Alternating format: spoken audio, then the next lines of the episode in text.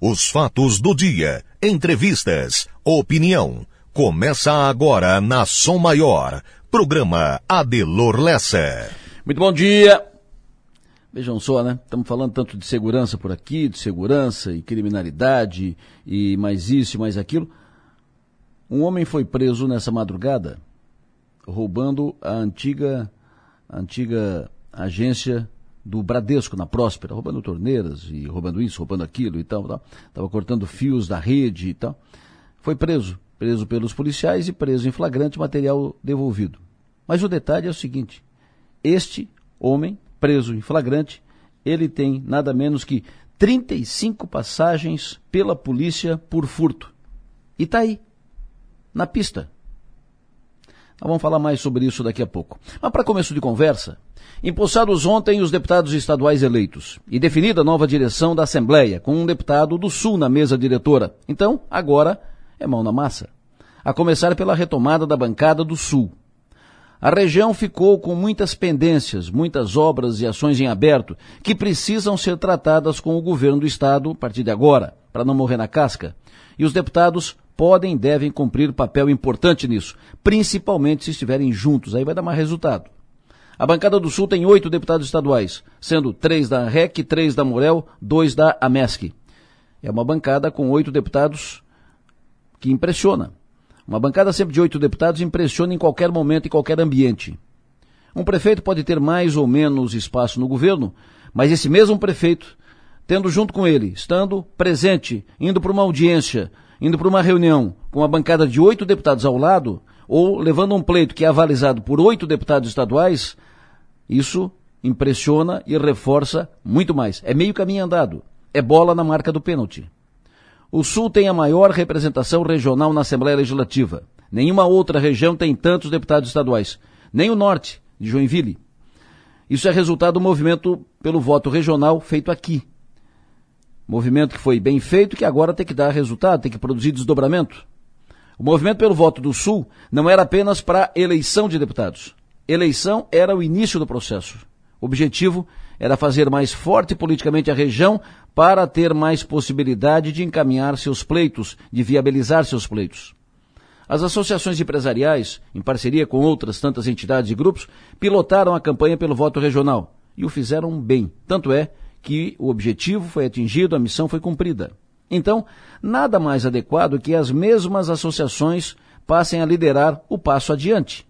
Fazer funcionar de fato a bancada do Sul, na articulação política e na prática no dia a dia. Para isso, não seria o caso de combinar com os deputados reuniões periódicas, talvez trimestrais, para tratar das pautas de acordo com o nível de prioridade? Listar oito ou dez pautas e levar à bancada do Sul, discutir com os deputados e, no momento que ficar estabelecido o consenso em torno delas, os deputados passem a tratar junto às instâncias de poder, atualizando a informação no tempo combinado sobre o andamento e o assunto, enfim, e a situação de cada projeto, de cada demanda. Pode ser assim, ou mais ou menos assim, ou de outra forma completamente diferente. Mas é preciso fazer dar resultado prático a bancada de oito deputados que a região elegeu e que assumiu de forma oficial e formal ontem. De novo, o movimento do voto regional não foi feito apenas para eleger deputado. Foi feito para eleger deputado e fazer mais expressiva, representativa a força política do Sul, a força política da, da região, para encaminhar pleitos e fazer essas demandas mais próxima do possível. Os deputados eleitos, empossados, devem isso à região. Voto regional precisa dar resultado e produzir desdobramento. Pensem nisso. E vamos em frente.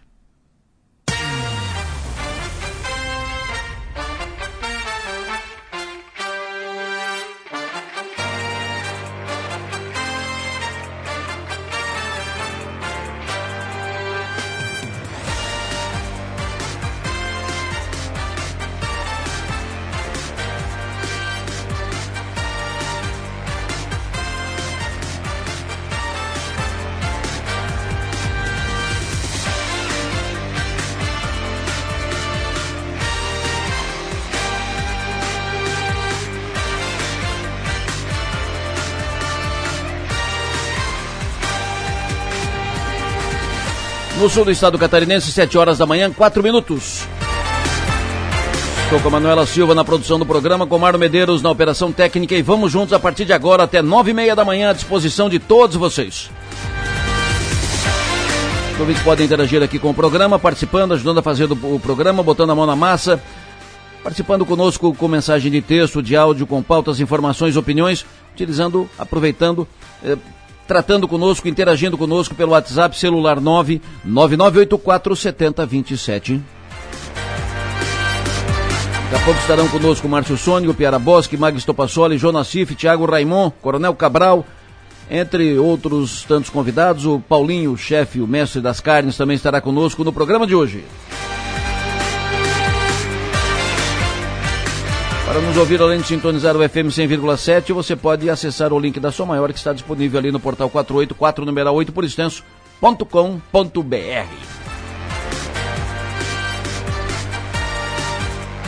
Hoje, dia 2 de fevereiro, ano 2023, quinta-feira.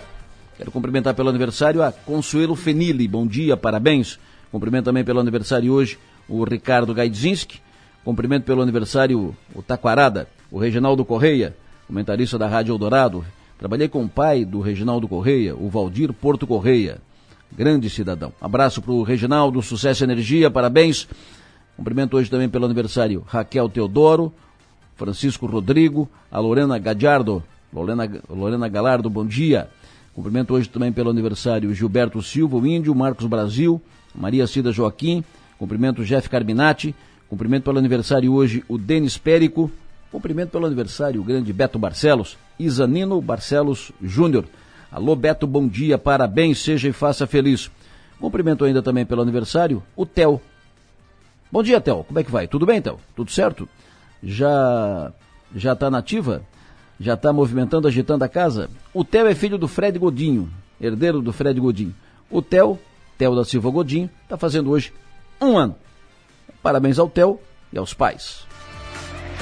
Parabéns a todos os aniversariantes desta quinta-feira. 7 horas e 7 minutos. O governador Jorginho Melo estará no sul do estado amanhã. Para sua primeira viagem ao sul desde que assumiu, amanhã estará em Criciúma, estará em Sombrio. Primeira visita oficial, estará na SIC Criciúma às três da tarde. Na região, o governador vai entregar viaturas e equipamentos da Polícia Civil. Em Criciúma, anunciará mais dois delegados e receberá documento da SIC com pleitos da cidade. Principal assunto de ontem, eleição na Alesc, eleição na, na Assembleia Legislativa de Santa Catarina, posse e eleição da mesa diretora. O dia foi quente, com decisões e novas decisões e muitas articulações até depois dos 45 do segundo tempo. O deputado Rodrigo Minotto foi eleito vice-presidente da Assembleia. O deputado Mauro de Nadal, como previsto, foi eleito presidente da Assembleia. Ivan Nats foi anunciado líder do governo na Assembleia e o deputado José Milton Schaeffer, que chegou a ser o candidato do governo e do partido do governo à presidência da Assembleia, eh, perdeu apoio, saiu, saiu do jogo e saiu de mãos abanando, não levou nenhuma compensação. Foi praticamente abandonado pelo governo e pelo partido do governo. O governador Jorginho Melo teve uma vitória fria, vitória bege, porque perderia a eleição para a mesa da Assembleia. Para não perder, se abraçou no candidato que iria ganhar. Daqui a pouco os detalhes e os desdobramentos possíveis da eleição de ontem na Assembleia Legislativa de Santa Catarina. Ainda na política, em Brasília, ontem também foi dia de posse e de eleição. Em Brasília deu previsto no Congresso. Arthur Lira foi eleito presidente da Câmara com uma votação histórica. Mais de 460 votos dos 513 deputados federais. Nunca antes na história desse país alguém fez tanto voto para a eleição presidência da Câmara. No Senado, Rodrigo Pacheco foi eleito presidente, como previsto, mas em outro clima, outro cenário, completamente diferente da Câmara. Rodrigo Pacheco ganhou, eleito presidente do Senado, mas Rogério Marinho fez boa votação. Assustou o time do Rodrigo Pacheco. Rodrigo Pacheco, Pacheco é apoiado pela base de apoio do Lula e o Rogério Marinho apoiado pelos aliados do Bolsonaro. E os votos que o Marinho fez 32 votos, acima de muitas projeções, permitem, ou seja, garantem que a base de apoio, a base da oposição, Rogério Marinho representou a base Bolsonaro, a base de oposição. Essa base tem votos suficientes para encaminhar uma CPI no Senado Federal. Enfim, eh, a, no Senado, a eleição do Rodrigo Pacheco não foi muito comemorada, tipo barbas de molha. Ganhou, mas não dá para fazer festa. E mais, mais da política. Futuro presidente da Celesc, Tarcísio Rosa, que é catarinense de Urubici, mas tem uma atuação nacional, é um CEO uh, respeitado nacionalmente, ele teve nome já indicado pelo governador Jorginho Mello ao Conselho da Celesc. Será formalizado, consolidado presidente nas próximas horas, nos próximos dias. Um detalhe é que ele fez a privatização da estatal de energia do estado do Amazonas. Ele foi presidente da empresa Amazonas Energia e fez a privatização da empresa. A Amazonas Energia é a Celesc lá do estado do Amazonas. E ele agora vai assumir a, privatiz... Ah, vai assumir a presidência da Celesc. Também destaque na pauta de hoje, prefeitos de Pedras Grandes, Uruçanga e Cocal decidem encaminhar pavimentação asfáltica de uma rodovia que liga os três municípios. Vamos falar sobre isso em seguida. E uma mudança na equipe do prefeito Salvaro. Luiz Juventino Selva não responde mais pela, pela chefia do FUNSAB, o Fundo de Saneamento Básico da cidade. Foi exonerado a pedido e exoneração publicada no Diário Oficial ontem. Mas antes de tudo isso, às 7 horas e 11 minutos, vamos saber das informações das estradas. Enio Bis, bom dia. Pois não, Adelor, bom dia para você, bom dia para quem nos acompanha. Informação importante de Criciúma, viu, Adelor? Situação da rua João Sequinel. A rua João Sequinel é extremamente movimentada todos os dias e essa rua é de principal acesso ao Hospital São José. Também para quem vai sentido Cocal do Sul, o Sanga, tem ali na rua a URC, a Gestar, o Instituto Médico São Lucas. Então é uma rua muito movimentada diariamente. Bom, a rua João Sequinel, por causa das obras de macrodrenagem do bairro Pio Correia, um trecho dela terá que ser totalmente interditada. A previsão é agora no mês de fevereiro, mas ainda não se tem o dia exato em que a via será fechada. Informações que obtivemos ontem com o secretário Tita Belloli é de que uma reunião será feita no próximo dia 15. Esse encontro vai servir exatamente para detalhar o fechamento da rua João Siquinel, onde será planejada essa situação. Algumas definições, por exemplo, a partir de quando será fechada a rua? O fechamento será feito de onde até onde e como serão feitos os desvios. Então, todo o cronograma será feito nessa reunião do dia 15 de fevereiro. Ou seja, a Rua João Sequinel vai ser fechada? Sim, ela vai ser fechada, já está no cronograma, mas a previsão é de que ocorra a interdição apenas na segunda quinzena deste mês. Enquanto isso, segue as obras do esgoto pluvial na rua São Marcelino Champagnat, no bairro Pio Correia. A obra está localizada juntamente com a rua Presidente Kennedy. Os desvios estão acontecendo pela rua Augusto dos Anjos ou a rua João Sequinel. O local está totalmente sinalizado. Bairro Santa Luzia, em Criciúma. Trânsito interditado também ao longo da rodovia Vante Rovares a rua que segue na rotatória da Avenida Universitária até a SC 446. No local está sendo realizada a obra de canalização do Parque da Santa Luzia. Os desvios, tanto sentido Criciúma-Forquilinha quanto Forquilinha-Criciúma, estão sendo feitos pela rua Pedro Virgílio Serafim, que é a rua do cemitério do bairro Santa Luzia. Como estamos falando de Forquilinha, Forquilinha também tem trânsito alterado no perímetro urbano, na área central. A Avenida 25 de Julho está passando por revitalização, por isso, trânsito teve que ser alterado. A rua João José Bach, rua que fica próxima à Praça dos Imigrantes Alemães, foi fechada. Ou seja, quem passa por essa rua, trafegando pela praça, ao lado ali da praça, não pode mais virar à esquerda para acessar a rua Alameda Felipe Arnes exatamente porque a rua está trancada até a travessa Adolfo Tiscoski. Outra mudança que já está em andamento é em parte da travessa Adolfo Tiscoski, sentido Clinimagem. O trânsito está, é, voltou a ser de mão dupla e está proibido estacionar. É uma outra mudança que já está em andamento na área central de Forquilinha. Bom, os condutores que trafegam pela Avenida 25 de Julho não poderão mais também converter à direita para acessar a travessa Adolfo Tiscoski. E aí o motorista de Forquilinha precisa ficar atento, viu, Adelor? Porque nesse trecho o trânsito vai ter, já está com sentido invertido, exatamente para possibilitar que os veículos trafeguem pela rua Alameda Felipe Arnes para acessar a Avenida 25 de Julho. Todas essas mudanças de trânsito na área central de Forquilinha já tiveram início, tiveram início ontem e os locais estão sinalizados para orientar melhor os motoristas. Adelor. Perfeito, muito obrigado, Enio Bis. Ontem um cidadão de Criciúma, um apostador de Criciúma, ganhou mais de 52 mil reais na aposta feita na quina da Mega, na aposta feita na lotérica São Luís.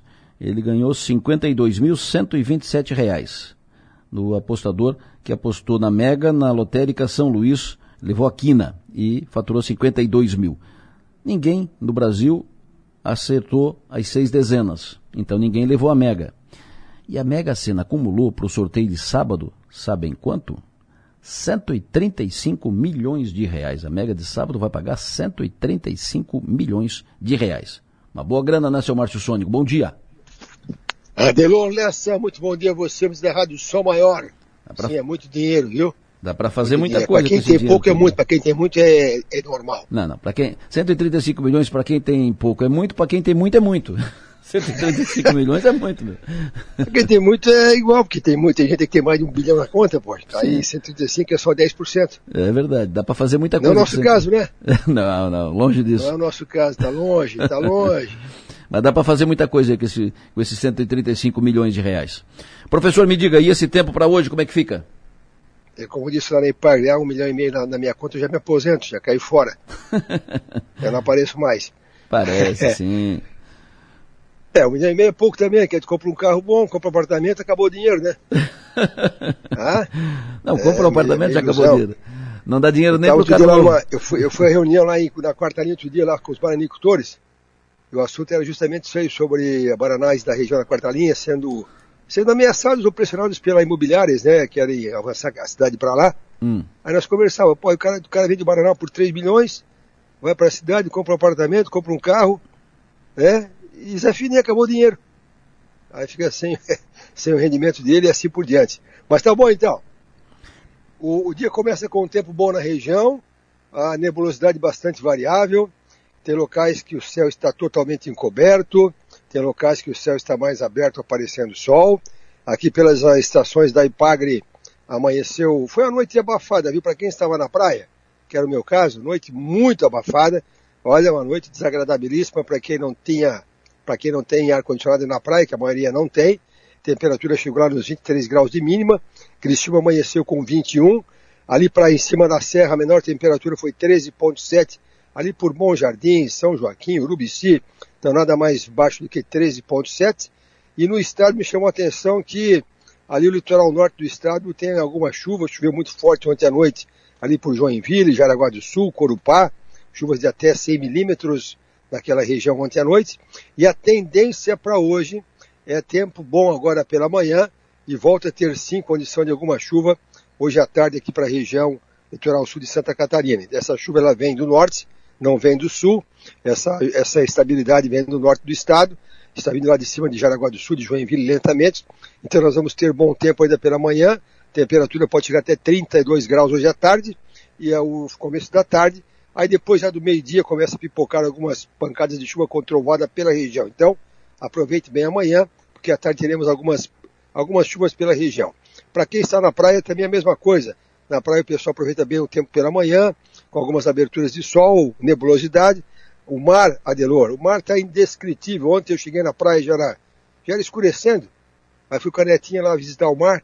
Ah, não dá, eu tomei um banho de mar, a água do mar está, está agradabilíssima, com 25 graus mar calmo, água limpa. Então, para quem está na praia, aproveita bastante esses próximos dias ainda. Amanhã, sexta-feira, é uma situação semelhante. Ah, para quem está na praia, pega bom tempo também pela manhã, chuva a partir da tarde. Para quem está na cidade amanhã também, pega bom tempo pela manhã. E daí começa a ter alguma chuva na sexta-feira à tarde pela região. O sábado, ele tem sol durante o dia, alguma chuva sábado final da tarde, tem um luau do Balneário Rincão, o pessoal está preocupado, a chuva sábado à tarde, para qualquer atividade, Luau do Rincão, eu acho que tem um outro evento aí de uma de um assado aí na, na Zona Sul, um churrascaço na Zona Sul. Então, o, o, meio da tarde, começo da noite, até umas oito da noite, tem risco sim de alguma, alguma pancadinha leve do Balneário Rincão, esplanada, qualquer praia da região. Aí depois do passar da noite, depois das nove da noite, o tempo é bom também nas praias no sábado. Domingo, tempo bom, sem qualquer risco de chuva, tanto praia quanto interior, e a semana que vem, muito bom tempo na segunda e terça-feira. Então, no resumo geral, gente, quando é que chove? Chove hoje à tarde, mais tardar três da tarde em Criciúma e região. Chove amanhã durante o dia algumas pancadas de chuva. Amanhã é o dia mais comprometido, tem algumas pancadas de chuva. E sábado chove também ali para o meio, uh, meio da tarde, começo de noite, pouca coisa, mas chove. Aí domingo, segunda e terça-feira com um tempo muito bom. Adelor Lessa. Perfeito, recebendo aqui do Fernandinho da Copol, foto da saída agora do Rincão em direção Criciúma, neblina, neblina. É, neblina também, aqui tem uma, uma, uma neblinazinha aqui na, na, área central de Criciúma. Tem neblina na, na região, então um alerta para os motoristas, cuidado e tal, porque em, em, alguns pontos pode ficar, a neblina pode ser mais forte, mais densa. Isso quer dizer, isso está prenunciando, está anunciando a chuva, né? É, a neblina, normalmente, quando tem neblina, que é aquele papo, né, de serração baixa, sol, sol que, que racha. Isso. E, na verdade, mistura um pouco, né? Ontem, eu, ontem, por exemplo, tem aquela região ali da, mais do Sangão, ali, Morro Grande, tem aquelas indústrias, tem a fumaça que às vezes fica presa aí próximo ao solo, então às vezes mistura neblina com, com a fumaça, tal da fublina, mas normalmente a neblina anuncia bom tempo para as próximas horas. Okay. Só que a chuva que vem à tarde é um sistema que vem no norte do estado, então ela chega ali pelas três da tarde aqui na região. Mas é chuva, chuva assim de chuva de balde, chuva forte, aquelas. Uh... É, sim, o modelo, o modelo coloca, alguns modelos colocam precipitação de até 10 milímetros, nada assim muito extravagante, tá? Porque o extravagante foi ontem para Joinville e região. Isso. Aqui a chuva talvez fique um pouquinho mais forte amanhã, tá em alguns momentos, tá? Tá bom. E outra coisa, uh, o modelo sempre coloca, né, Delora, aqui no modelo, modelo de mapa aqui, que tem o um modelo numérico por gráfico, tem um por mapa. O do mapa é interessante porque sempre coloca a situação de chuva um pouco mais intensa no costão da serra e quanto mais perto da praia, menor o risco de chuva ou menor a chuva que cai. Perfeito. Alguns, alguns ouvintes aqui, algumas perguntas dos ouvintes. Por exemplo, Urubici, fim de semana que vem. O outro final de semana, Urubici? Isso. Deixa eu ver se a previsão aqui nosso alcança até lá. Está é, colocando o tempo bom com alguma pancadinha de chuva mais para tarde, viu? Ok. Então dá para aproveitar assim. Arroio do Silva, amanhã, uh, vai para o Arroio do Silva e vai passar o dia no Caverá, que fica ali no Morro dos Conventos. Bem lembrado Arroio do Silva e Rincão, porque hoje é dia de. Dia de quem? Dia de quem hoje? Nossa Senhora, Nossa Senhora dos Navegantes. Isso, Nossa Senhora dos Navegantes. Eu acho. Tem, tem eu comemorações acho é na. Hã? Eu acho que é feriado em Porto Alegre. Porto Alegre, sim. Arroio do Silva e Rincão, né? Sim. Tá, então amanhã no Arroio do Silva chove, viu? Amanhã durante o dia, em qualquer local da região, tem pancadas de chuva durante o dia. Perfeito. Vai passar o dia no Caverá, que eu digo, aqui no Caverá Country Park, lá que fica no Morro dos Conventos. Porque Araranguá tem a localidade do Caverá, onde nasci, no Caveirazinho, que não é para onde vai a Simone do, ba do bairro Michel, que pediu aqui agora a previsão. O vídeo pergunta também, tempo na Praia do Torneiro. Tempo e temperatura hoje na Praia do Torneiro. É, o Torneiro hoje amanheceu também com o tempo mais encoberto, uma, aquela tal da, como é que tu fala sempre, né, névoa, tu fala bruma. Aquela bruma no ar. Tu fala bruma, que nem o nosso cantor aquele, ó. a bruma leve das canções que vem de dentro. Quem que é o cantor aquele? Alceu Valença. Alceu Valença. Então amanheceu com uma bruma pela região, dos locais, como falou, com serração. E hoje chove no torneiro só à tarde. Perfeito, ouvinte pergunta, eh, tempo segunda a sexta-feira no Farol de Santa Marta. Segunda a sexta a da semana, semana que vem. que vem ali pro Farol de Santa Marta, ele pega o tempo muito bom na segunda-feira, Aliás, domingo em diante o tempo é muito bom na região, tá? Na terça-feira, aí começa a ter chuva de novo lá para quinta-feira da semana que vem. Então, segunda, terça e, quinta, e quarta, praticamente bom tempo na região toda na semana que vem. Previsão, agora te complicou aqui, ó. A Clarissa te complicou. Previsão para São Lourenço, Minas Gerais, 9 e 10 de fevereiro, que é o outro final de semana. Eu morei em Minas Gerais, lá em Viçosa, Zona da Mata, por três anos. Agora, São Lourenço, onde é que fica, onde é que fica São Lourenço, meu jovem? Fica no estado de Minas Gerais. É, para Minas Gerais tem a Zona da Mata, tem o Triângulo Mineiro, tem o Norte de Minas, tudo ah. diferente. Em Minas Gerais, tu sai do, do, do onde eu morei, Viçosa, ah. um clima tropical que o inverno era seco, não chovia. Tu vai lá para o norte de Minas, que é lá para Janaúba, ah. lá para Montes Claros, lá, lá não chove o ano todo. Mas pergunta para ela onde é que fica essa cidade direitinho. Uh, São Lourenço, município brasileiro, sob uma das instâncias hidrominerais, faz parte do circuito das águas de Minas Gerais na Serra da Mantiqueira. Ah, ali sul de Minas, ali é, é uma região bonita, né? Sim. Ali é a região, inclusive, eles têm ali naquela região até, eles têm algumas é, vinícolas, vinícolas boas, tá? Então ali para aquela região sempre, é, quando é que ela vai, Adelor? Ela vai dias 9 e 10 da semana que vem, ou seja, uh, quinta e sexta da semana que vem. Ah, ali está tá colocando algumas pancadas de chuva, viu? Porque ali tem a, a influência daquela tal das ACAS, Zona de Convergência do Atlântico Sul, E pelo Instituto Nacional de Meteorologia, ali para a semana que vem, quarta, quinta, sexta, tem algumas pancadas de chuva naquela região ali das águas de Minas Gerais. Perfeito. Previsão do tempo hoje em Tangará. Sabe onde é que é Tangará, né? Ah, Tangará, tu sabe, né? Ali na estação experimental, Hum, o nosso enólogo, o Esteban Arcari de Tangará.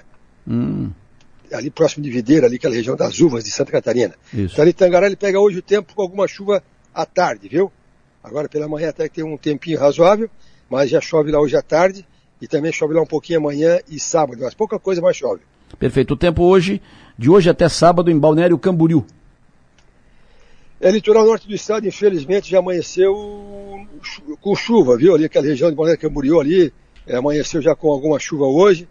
Então hoje e amanhã tem algumas pancadas de chuva em Balneário Camboriú e no sábado e domingo acontece mais chuva, mas é mais para mais para tarde. Então Perfeito. é assim, lá chove, mas é hoje e amanhã. Florianópolis, sábado à tarde. É, a capital do estado está sujeita a alguma chuva no sábado durante o dia, a qualquer momento. Capital do estado, bom tempo é domingo. Domingo, dia 5, é que o tempo é bom na capital do estado. Perfeito. Agora, agora o Ginga que te quebrou mesmo, quer ver? O Ginga te perguntou aqui o tempo semana que vem, 5 a 11 da semana, durante toda a semana que vem, em Japar, Japaratinga, em estado de Alagoas. Aí é mais fácil, que pequenininho, acho que que deve ser uma praiazinha. É, Japaratinga. não, deve ser um, um, um estado pequeno. Então, de sacanagem Mas, todo caso, hoje. ali para a semana que vem, Hum. ali aquela região agora é uma, é uma época mais seca, né? Ali o, o inverno é que é mais chuvoso. Então, aqui pegando aqui uma, uma previsão geral para aquela região, está colocando só chuvas é, é, muito esporádicas, viu? Mas é, predomina bom tempo. E aquela região também tem um tro- troço interessante. Ah, Como tem um vento alísios de sudeste, ela vai no máximo até 31 graus durante a tarde. E acontece de vez em quando alguma pancadinha, mas muito leve. Perfeito. E para fechar, pergunta para o Márcio, a partir de qual mês vai começar a esfriar efetivamente? Não aguentamos mais esse calor. Quem, quem te mandou mensagem foi a Suelen Damiani. Ô, Suelen, bom dia. Interessante, né? Eu fiz um artigo aí pro Jornal de Ursanga ontem e o mês de janeiro fechou com a média histórica dentro da média histórica. Deu, deu 24 graus e um décimo a média para a região, foi o normal para a época do ano. Deu 31 graus à tarde, então o nosso calor está dentro da média histórica, viu? Ah, Fevereiro também estará dentro disso aí, quem sabe até alguns dias fresquinhos. Mas a minha preocupação é que março e abril está colocando chuva abaixo da média histórica, então nós podemos ter ainda algum calorzinho ali para março e abril. ok. Lembrando que esse ano, Delor Leste, ouvintes, a, o Laninha se vai a partir de fevereiro, Sim, ou seja, aí volta o El Niño lá para o mês de maio e junho, é provável que seja um inverno não tão frio um inverno um pouco mais chuvoso. De hoje até sábado, confirma Balneário Camboriú.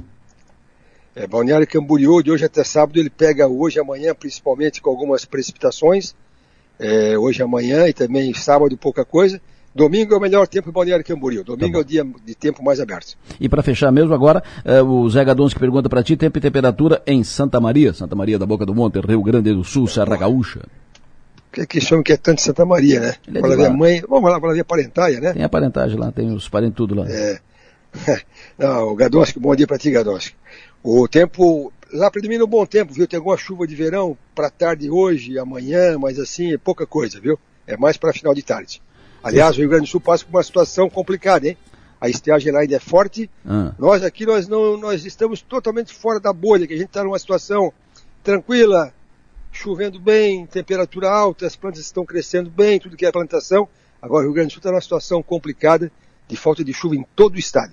Choveu muito no Paraná ontem, porque eu estou recebendo aqui do Marçal. O Marçal é um, é um caminhoneiro, homem da, da estrada aqui de Criciúma, está sempre lá e para cá, pelo Brasil inteiro. Recebi agora do Marçal um comunicado da, da Superintendência da Polícia Rodoviária Federal do Paraná, a BR 376, que é a extensão, é a continuidade da BR-101 aqui na, quando entra no, no Paraná, depois de Joinville.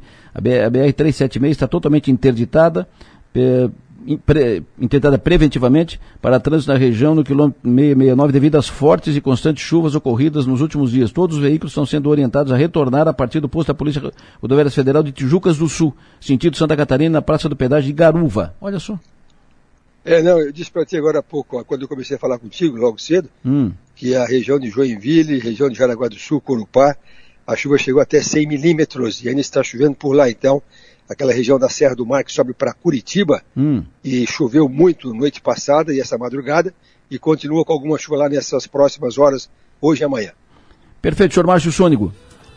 A tal da música Bom da dia, Bruma. Até, até mais tarde. A tal da música da Bruma, Márcio, é essa aqui, ó. ó. Beleza.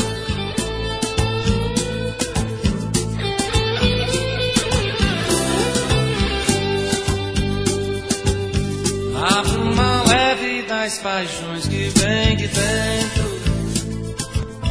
Tu vem chegando pra brincar no meu quintal. Previsão do tempo. Oferecimento. Instituto Imas. IH Serve. Romance que não acaba na venda. Sete e meia da manhã, Manuela Silva. Muito bom dia, Manuela Silva. Antes quero mandar um abraço. Primeiro chamar a atenção da Casan. Bom dia, Manuela. Bom dia, Delor. Fechado. É, alô, Casan, vazamento d'água. Como, como eu estou chamando de novo a Casan, hein? Uh, pessoal da Casan Alu tem um vazamento na Avenida Universitária Santa Luzia, bem na entrada da Vila Esperança. Vazamento d'água, Avenida Universitária Santa Luzia, bem na entrada da Vila Esperança, Alô Casan. Eu quero mandar um abraço, cumprimentar o seu Marcos Riquete, sócio proprietário da Marete Distribuidora. Tive ontem visitando a empresa, grande, fiquei impressionado com o tamanho da, da empresa e fui muito bem recebido. Quero cumprimentá-los pela empresa, pela atividade e desejar muito sucesso. Então, um abraço para o seu Marcos Riquete, obrigado pela, pela atenção. Uh, quero cumprimentar também o Gustavo Esbissa, o Fabiano, uh, que também nos, nos, receberam ontem, o Luciano, enfim, todos que nos receberam ontem lá na Marete Distribuidora. Dito isso, agora sim, me diga, os destaques de agora nas redes. A gente começa com o destaque do UOL. Daniel Alves pede patrocinadores após acusação de estupro e, e prisão. E em três aldeias do Pará, 60% das indígenas estão contaminadas por mercúrio.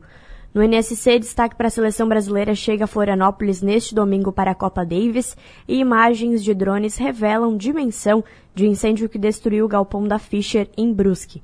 No G1, destaque para jovens compram dinheiro falso na internet para bancar shows, bebidas e drogas, aponta a Polícia Federal. E Luísa Trajano volta à lista global de bilionários da Forbes. No 4-8, destaque para elenco do Criciúma faz treino técnico e tático e Federação Catarinense de Futebol altera o horário da partida entre Criciúma e Joinville na semana que vem. No Twitter, para fechar, destaque para política. Todos os assuntos envolvem eleição do Senado, eleição na Câmara dos Deputados, é, o nome de Pacheco, do Senado e também de Marinho aparecem como assuntos mais comentados agora no Twitter, Adelor. Perfeito. Uh, nos principais jornais impressos do Brasil, os principais jornais impressos do Brasil, as manchetes de hoje são as seguintes. Eu vou começar aqui com a Folha de São Paulo. Manchete de hoje: Lira e Pacheco são reeleitos para presidir Câmara e Senado. Jornal Estado de São Paulo, Estadão. Planalto usa máquina e freia bolsonarismo no Senado. Lira é reeleito na Câmara. No jornal O Globo, manchete de hoje, Pacheco derrota bolsonarismo com apoio de Lula, Lira tem vitória recorde na Câmara dos Deputados. São as manchetes dos principais jornais impressos do Brasil. Por aqui, Tribuna de Notícias, requerimento é protocolado na Câmara para criar comissão especial e Centrão, na Gazeta, manchete da Gazeta, Centrão continua dando as cartas da política nacional e política estadual. Manchetes do dia. Oferecimento. Mega Escritório, soluções para seu ambiente. Alô Kazan? Onde é que tá? Alô Kazan, mais um aqui, casa, uh, na rua, vazamento na rua Caetano Ronque, bairro Laranjinha, na frente da casa 165. Alô Kazan, vazamento na rua Caetano Ronque, bairro Laranjinha, na frente da casa 165. Seu João Nassif, bom dia. Bom dia, senhor Delor. Deixa eu mandar um abraço aqui na abertura para o seu Beto Barcelos. Isso, grande tá fazendo Beto. aniversário hoje, né? Isso, parceiro, grande. Da, parceiro de muito tempo, da melhor qualidade. Um abraço para ele, sucesso e muita saúde. Grande parceiro. Ele, ele e o seu sogro, falecido, faz falta, o Oduvaldo, é, são Oduvaldo. parceiros da Som Maior de muito tempo, desde o início. O Oduvaldo, inclusive, tinha um carro que a placa dele era 1007. Isso mesmo. Grande, grande Oduvaldo e grande Beto, né? Um parceiro, grande, grande amigo. Já havia cumprimentado aqui, mas sempre é bom lembrá-lo, sempre é bom cumprimentá-lo, você faz muito bem. Seu Jonas, tá vazando aí não? Olha, tá, acho que tá com excesso de água no Laranjinha, né? Então bota para fora aí para não complicar as pessoas, né? Que barbaridade, né, Delota? É verdade. Aqui, aqui por enquanto tá tudo calmo, tomara que continue assim, né? E o martelo? Olha, o, o martelo já, já foi dispensado. Tu, tu, sabe que a hora, tu sabe que a hora que eu, que, eu, que eu, que eu desci para pegar o carro, é. fui, recebi diversas desculpas né, pela, pela, pelo martelo, até do pica-pau que o ouvinte sugeriu ali, né? Hum. Mas é assim, agora parou, já fizeram o serviço que tinha que fazer, agora é só pintura aqui no prédio que vai ficar da melhor qualidade. Perfeito. Me diga, uh, o Fabinho e o Éder já entraram no BID, ou seja, estão aptos para jogar, estão à disposição já do técnico Tencate. Ontem teve treino, o Éder participou, o Fabinho participou, uh, treino do Cristiúma, que joga no domingo, volta a jogar domingo. Teve uma semana, oito dias aí de, de folga. Uh, qual é a tua expectativa? O que, que muda no Criciúma para o time que vai a campo no domingo? Olha, é saber, Adelô, se esses dois jogadores estão com condições físicas já no ponto para poder encarar um jogo, né? Talvez no banco, possivelmente, mas isso vai depender muito do trabalho que a fisiologia vai fazer, a própria preparação física e também o tencate, né? do encaixe desses jogadores na sua ideia de como jogar futebol, se eles encaixam nesse time do tencate. Para a entrada do Éder, eu penso que o Tencate vai ter que mudar um pouco o seu sistema ofensivo, que é um jogador que não tem a recomposição, porque até pela idade, e o Tencate joga muito com isso, né? Tomada de bola, marcação alta, e quando, quando o adversário ultrapassa essa primeira linha de marcação, tem que haver a recomposição. Aí, então o Tencate vai ter que mudar um pouco o seu sistema de jogo, na minha opinião, com relação à entrada do Éder. E o Fabinho acho que pode jogar dentro daquele estilo que o Tencate vem jogando, mas são dois jogadores que, como eu disse, precisam ainda de uma avaliação melhor da condição física para poder encarar o jogo já no domingo eu penso que vão deixar aí para o jogo, se não do Ercílio, pelo menos no outro domingo contra o Joinville. O jogo será aqui dentro de casa e é uma, seria uma, uma, uma boa oportunidade para o Éder fazer a sua estreia jogando dentro do Heriberto Wilson. Nassif, tu, se fosse presidente da CBF, contrataria o técnico do Palmeiras para ser o técnico da seleção brasileira? Se eu fosse o presidente, sim, mas como não sou o presidente, eu digo não. Deixa quieto ali, está bem no Palmeiras, está fazendo um bom trabalho ali, né? Mas é inegável o melhor técnico aqui hoje em atividade no futebol brasileiro. Agora, a questão, Adelor, é saber o seguinte: vários nomes já foram especulados, não sei se consultados pela CBF, técnicos estrangeiros, que refugaram o convite. Porque a CBF tem um estilo, tu tem que se adaptar àquilo que a CBF faz, inclusive na convocação, ela tem influência direta sobre o treinador, na chamada de jogadores, é muito negócio à vista que acontece por lá, e eu não sei se, assim como aconteceu com o Murici Ramalho, né?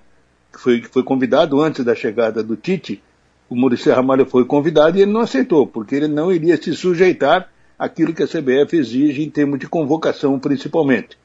E eu não sei se o técnico, se o Abel, no caso, for consultado, irá se sujeitar a essa, a essa possibilidade. A menos que tenha carta branca para trabalhar, mas eu acredito que dificilmente isso vai acontecer. A CBF não vai largar esse osso, né? Mas como eu disse, se eu sou presidente da CBF, eu convido e vou tentar negociar com ele. Como eu não sou presidente, eu acho que ele tem que ficar no Palmeiras, está quieto ali, está fazendo um bom trabalho. E gozado que ele está quase empatando a Delor em número de, cartão, de cartões vermelhos com as conquistas que teve. Já ganhou sete taças, já tomou seis cartões vermelhos ao longo da sua trajetória no Palmeiras.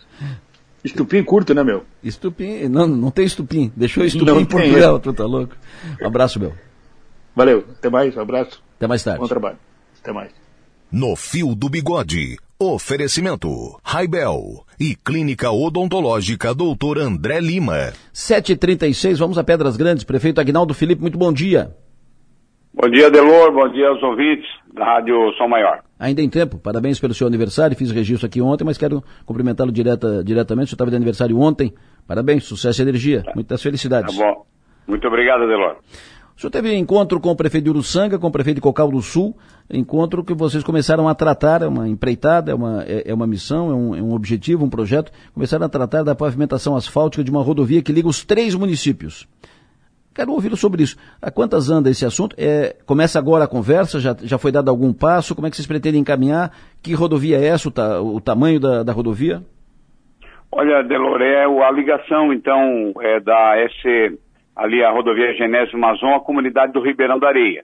É, Para chegar, então, ao município de Pedras Grandes, nós temos aí aproximadamente é, dois quilômetros, dois quilômetros e meio né, de pavimentação para fazer. É um trecho pequeno, né, um, é, um, é, uma obra fácil de ser executada, mas ela é muito importante. Né? Pedras Grandes, aquela região, o nosso sul aí, é, eu falo sempre que o Ribeirão da Areia é, é a nossa Pedras Grandes virada para Criciúma, ela não tem esse, esse acesso é, junto a, a, a Genésio Mazon pavimentado. Então, ontem fizemos uma importante reunião que tratou desse assunto na casa do empresário Vanderlei Siquinel, lá na comunidade do Ribeirão da Areia. Aproveitamos para tratar de uma série de outras situações é, relacionadas ao, ao, à nossa comunidade do Ribeirão da Areia, porque é, temos ali uma força econômica muito grande, com os frigoríficos de Itália, Siquinel, a empresa JR se instalou também com uma, uma mineração gigante,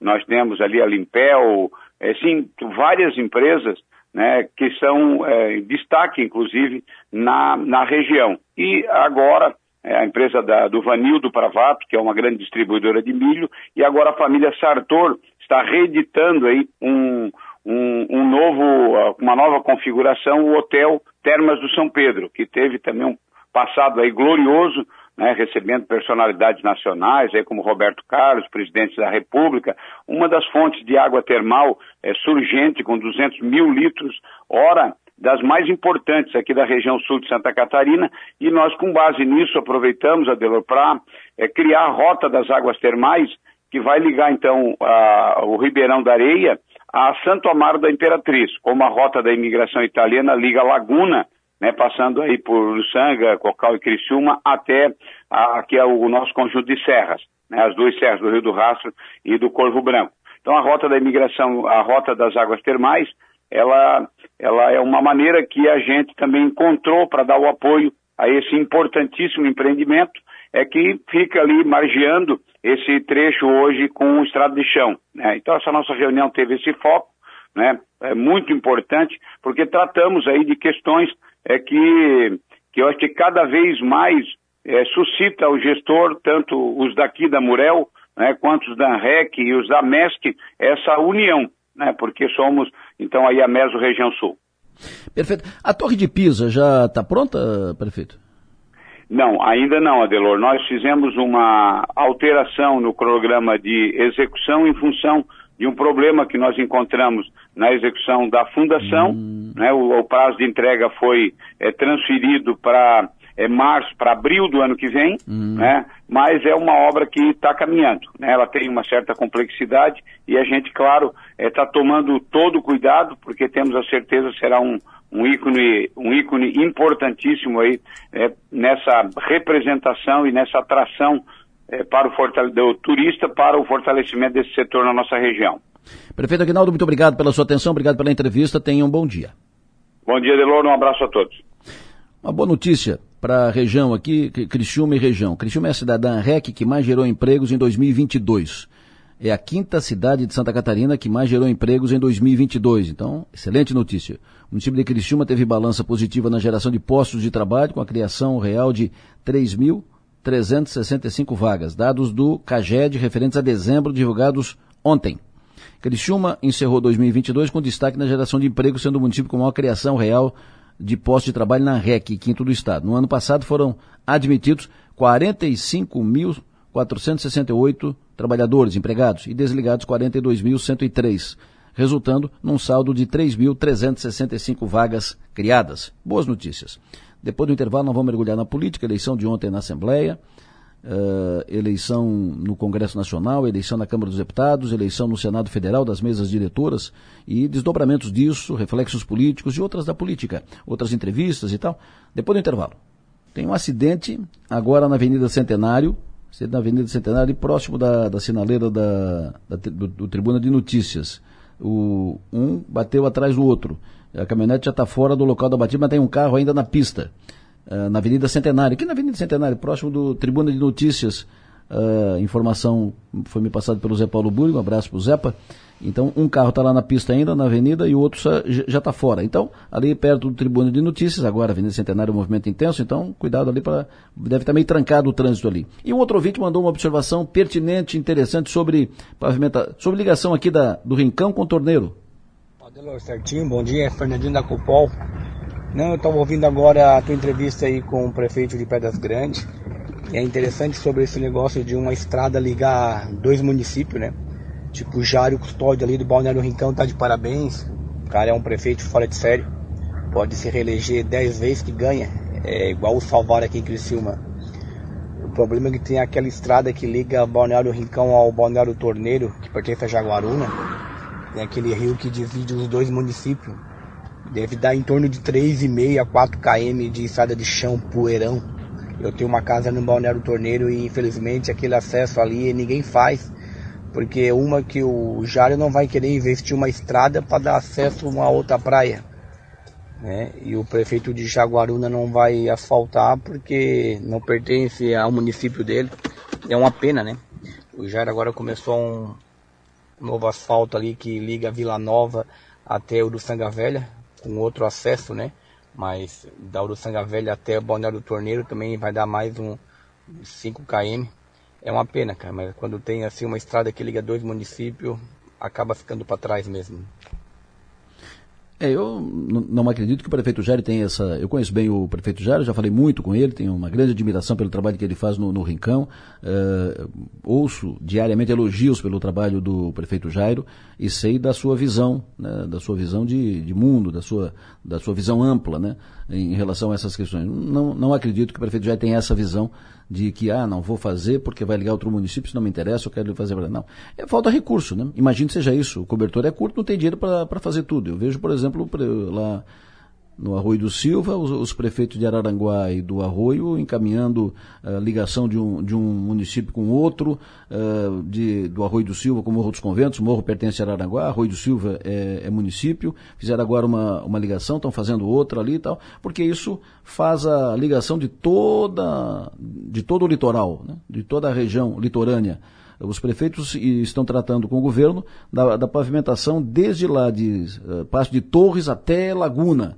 Ah, mas não interessa, passe de torres com sombrio, passe de... Não, interessa porque vai facilitar o fluxo, vai fa facilitar a relação, vai desenvolver a área imobiliária, vai desenvolver negócios, as pessoas uh, vão, vão circular mais em, entre as praias.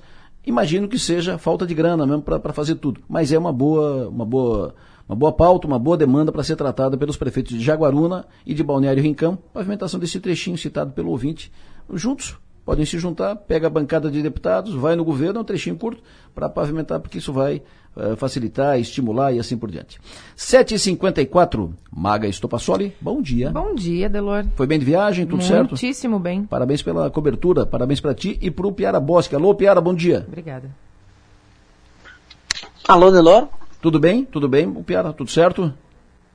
Oi, alô, alô, alô, Delor, bom dia, Delor, bom dia, Maga, bom dia, Vitor São Mara, agora estou ouvindo bem. Perfeito, parabéns uh, para ti já cumprimentei a Maga, parabéns pela cobertura de ontem da eleição da mesa diretora, posse dos deputados, eleição da mesa diretora da Assembleia Legislativa de Santa Catarina, que foi tranquila na eleição para presidente, mas depois para definição dos cargos para baixo, olha, deu conversa e briga e disputa e puxa para cá e puxa para lá, e até, os, até depois dos 45 do, do segundo tempo. E tudo isso muito bem registrado por vocês. Nós ouvimos depois o presidente da Assembleia, Mauro de Nadal, falando sobre as suas ideias e compromissos e tal, sobre a sua eleição para a mesa de diretora da Assembleia, uma eleição que acabou sendo tranquila, a dele, depois de muita conversa.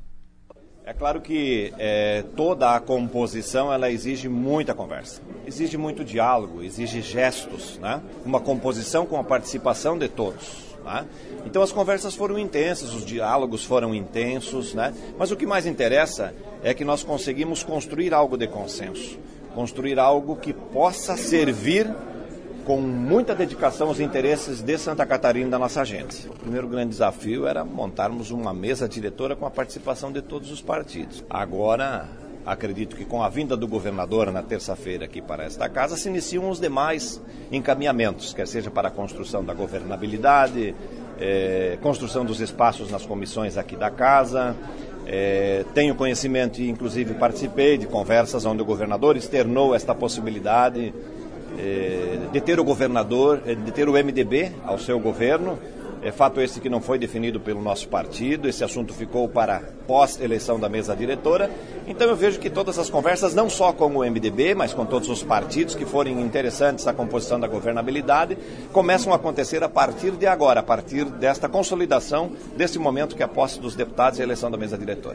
Um dos destaques da eleição de ontem foi a deputada Ana Campanholo, que foi recorde, fez uma, uma, votação histórica para deputada estadual, foi mais de 200 mil votos, e que o PL e o próprio governador tentaram emplacar a Ana Campanholo como primeira vice-presidente. Bateu na trave, uh, deputados não aceitaram, não aceitaram, não aceitaram, e ela ficou fora da mesa e a Maga ouviu a deputada Ana Campanholo ontem, entrevista exclusiva a Sou Maior.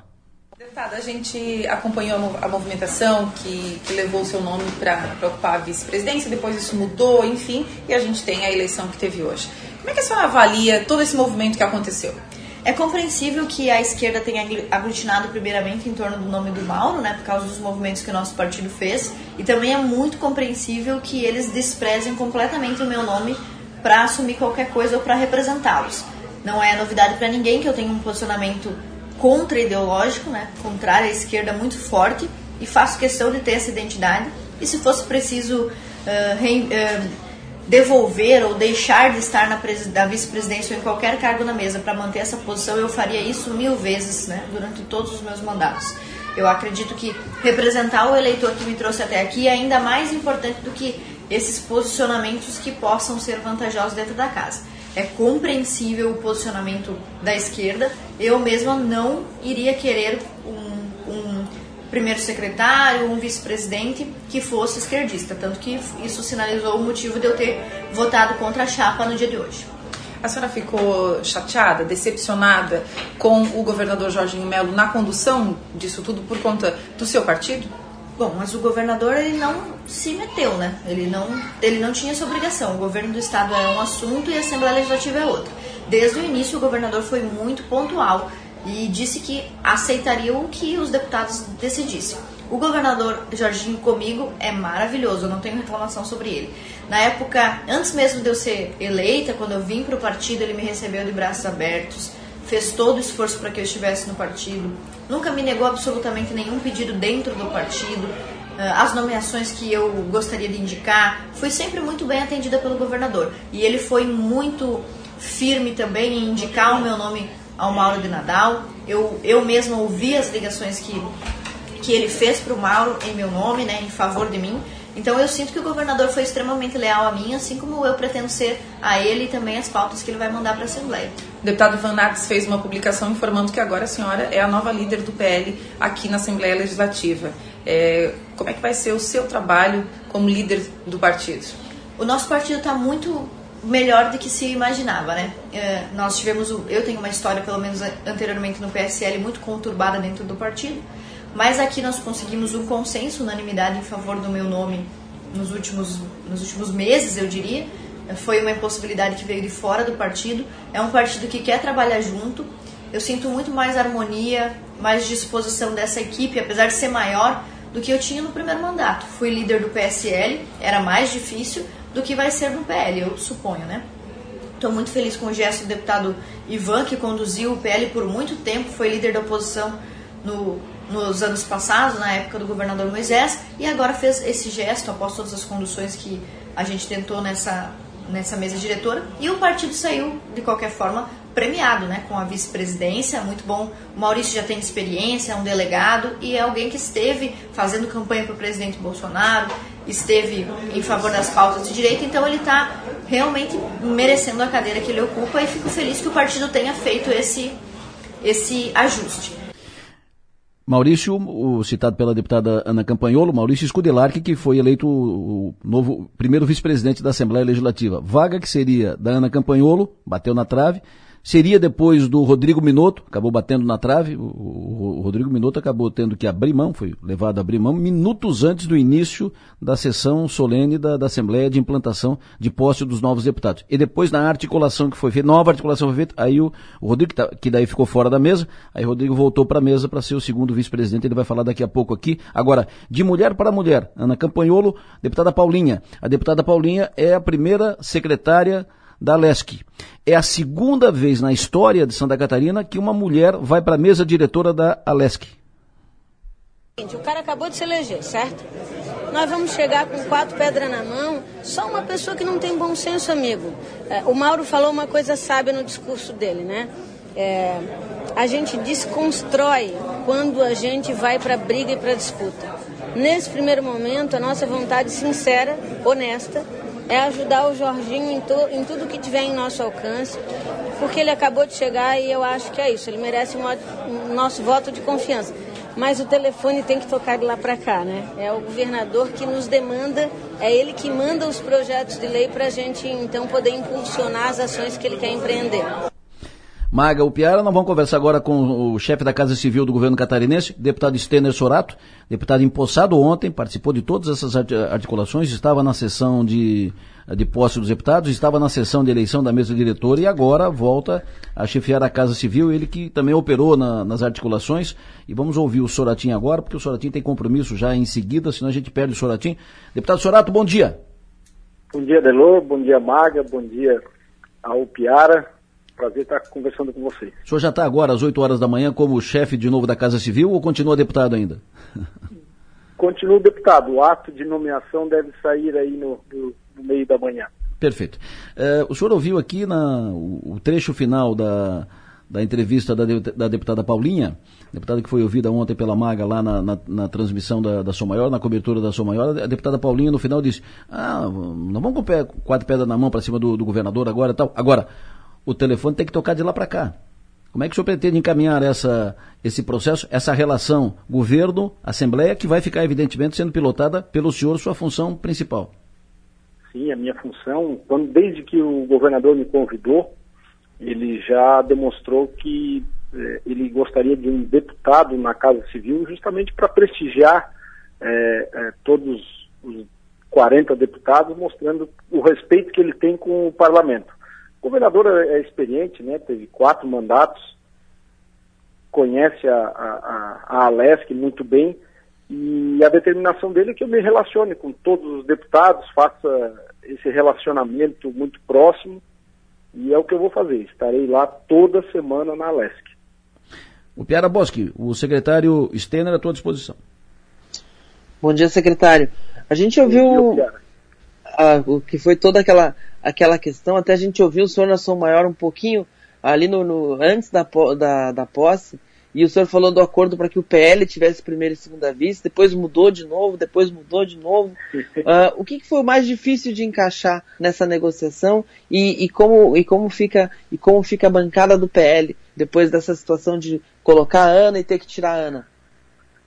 Olha, a Ana, a Ana foi a escolhida pelo partido para ser para ocupar a vice, mas enfim, o, o, momento eleitoral ainda está muito acalorado, né, a, a, discussão direita e esquerda, e a Ana representa muito a extrema direita e por isso houve de pronto, após algumas postagens de rede social, após algumas discussões, é uma reação e impressionou que essa reação não foi somente é, da bancada da esquerda, foi inclusive de outros deputados, e por isso que houve aí essa, essa substituição, e aí nessa substituição o PL buscou exigir algo a mais, né, já pelo desgaste que seria sofrido, e, mas no fim não foi possível, então foi substituída a deputada Ana pelo é, deputado Maurício Kudlak. Maga? Bom dia, secretário. É, a gente acompanhou bem de pertinho, né, toda a movimentação do seu partido e toda a movimentação que aconteceu até a gente chegar na configuração que está hoje a, a mesa diretora da Alesc. E eu quero saber o seguinte: o seu partido está unido de verdade? Olha, são 11 cabeças pensantes. Dizer que todos pensam iguais é, é, não seria ingênuo, mas o partido continua unido, o partido segue na mesma linha, com o objetivo de ajudar o governo a fazer um melhor governo de Santa Catarina, mas é claro que cada um tem pensamentos divergentes um do outro e uma posição ou outra pode ficar contrária, mas o partido segue unido. E como é que saiu o governo dessa, desse processo? O governador Jorginho Melo, como é que fica a base do governo depois desse processo na Assembleia Legislativa? Que tamanho fica a base do governo na, na Assembleia, deputado? Olha, agora começa uma segunda etapa de construção de base de governo.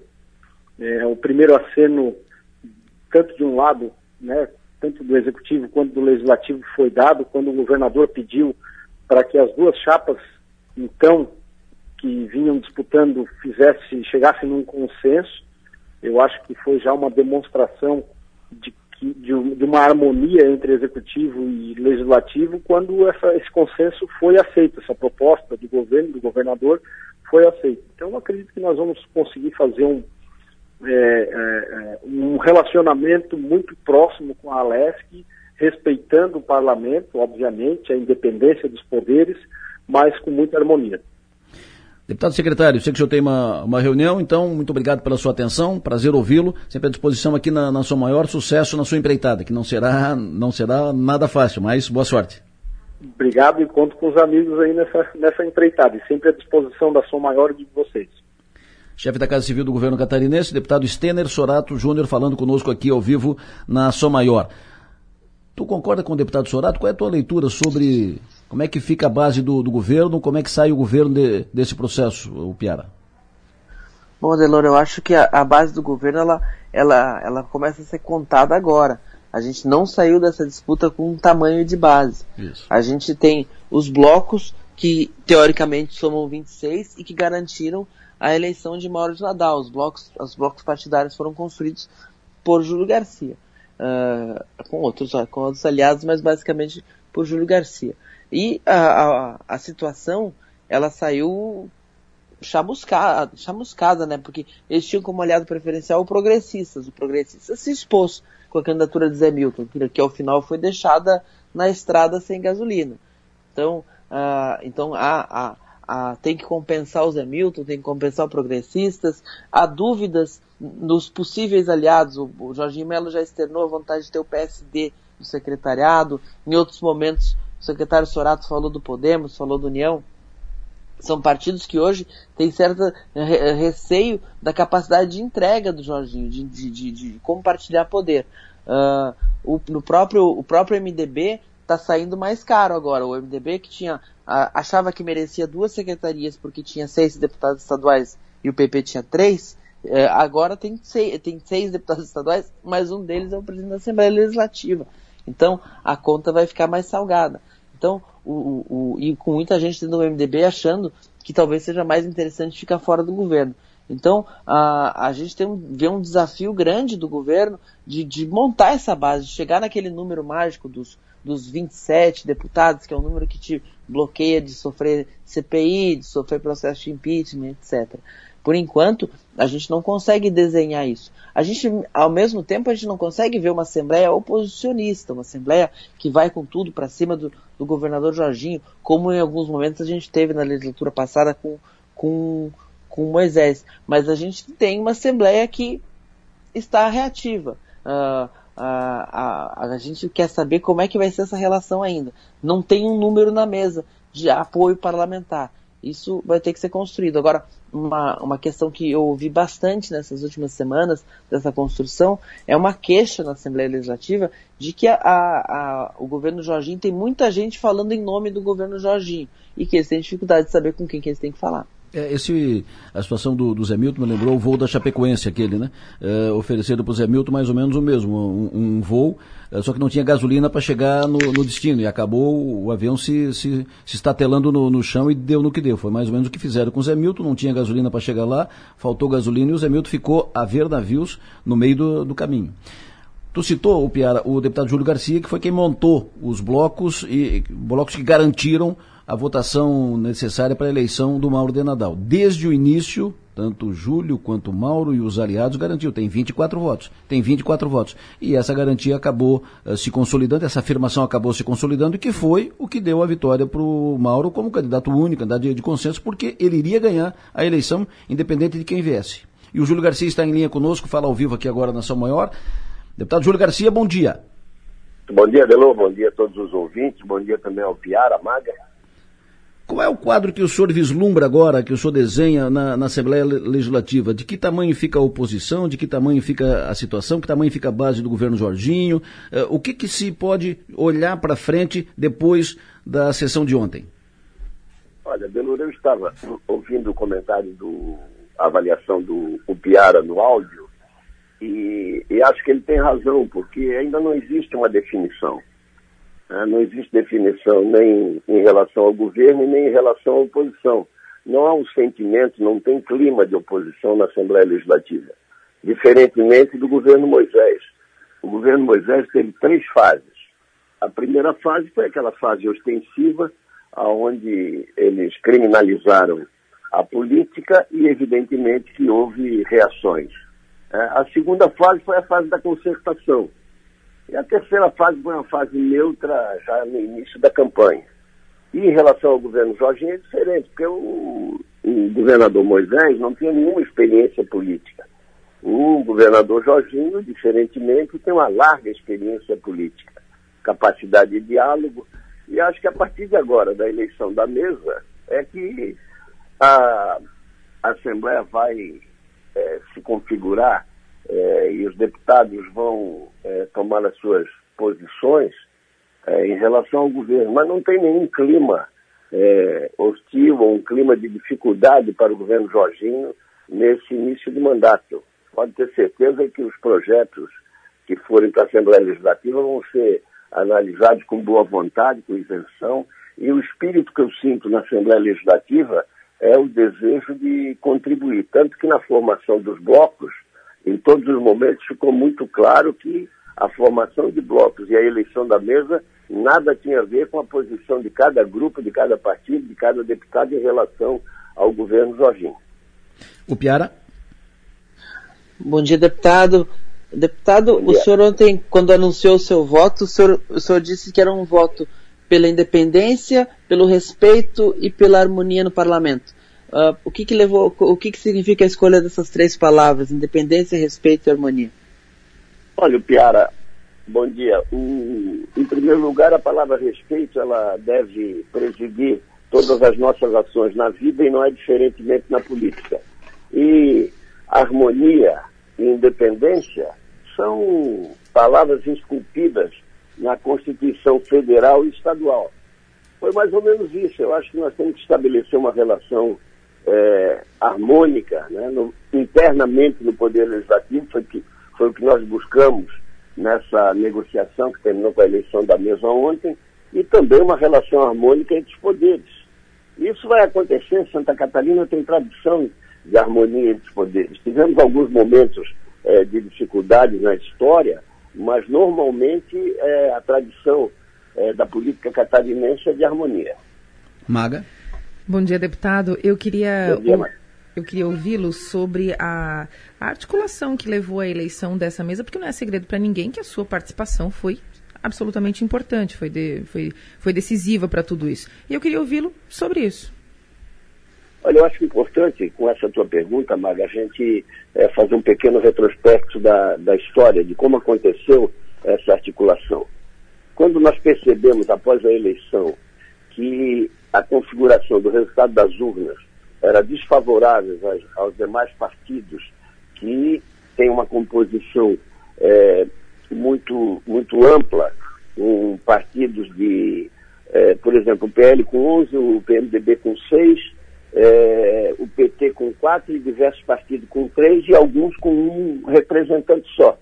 De acordo com o regimento interno, se nós fôssemos compor as comissões é, dessa forma, nós teríamos uma dificuldade muito grande. E aí resolvemos, para é, resolver esse problema, nós concluímos que o melhor era fazermos blocos. E passamos a analisar qual a melhor forma de, de, de configurar cada bloco para poder ter participação é, nas comissões temáticas, que é importante.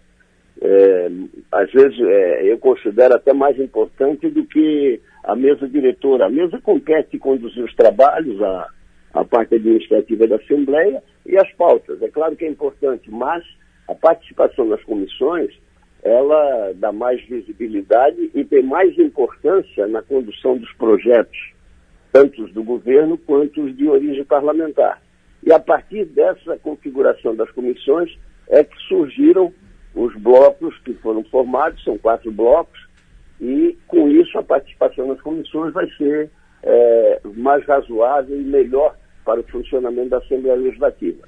Com as nossas reuniões para a formação dos blocos, foi havendo uma unidade de pensamento entre aqueles que estavam participando do bloco, mas sempre, repito, né, sempre levando em conta que a formação de bloco e a eleição da mesa nada tinha a ver com a postura de cada deputado, de cada partido, de cada segmento em relação ao governo Jorginho Mello. E isso caminhou de tal forma que nós ficamos unidos a ponto de decidirmos a eleição da mesa.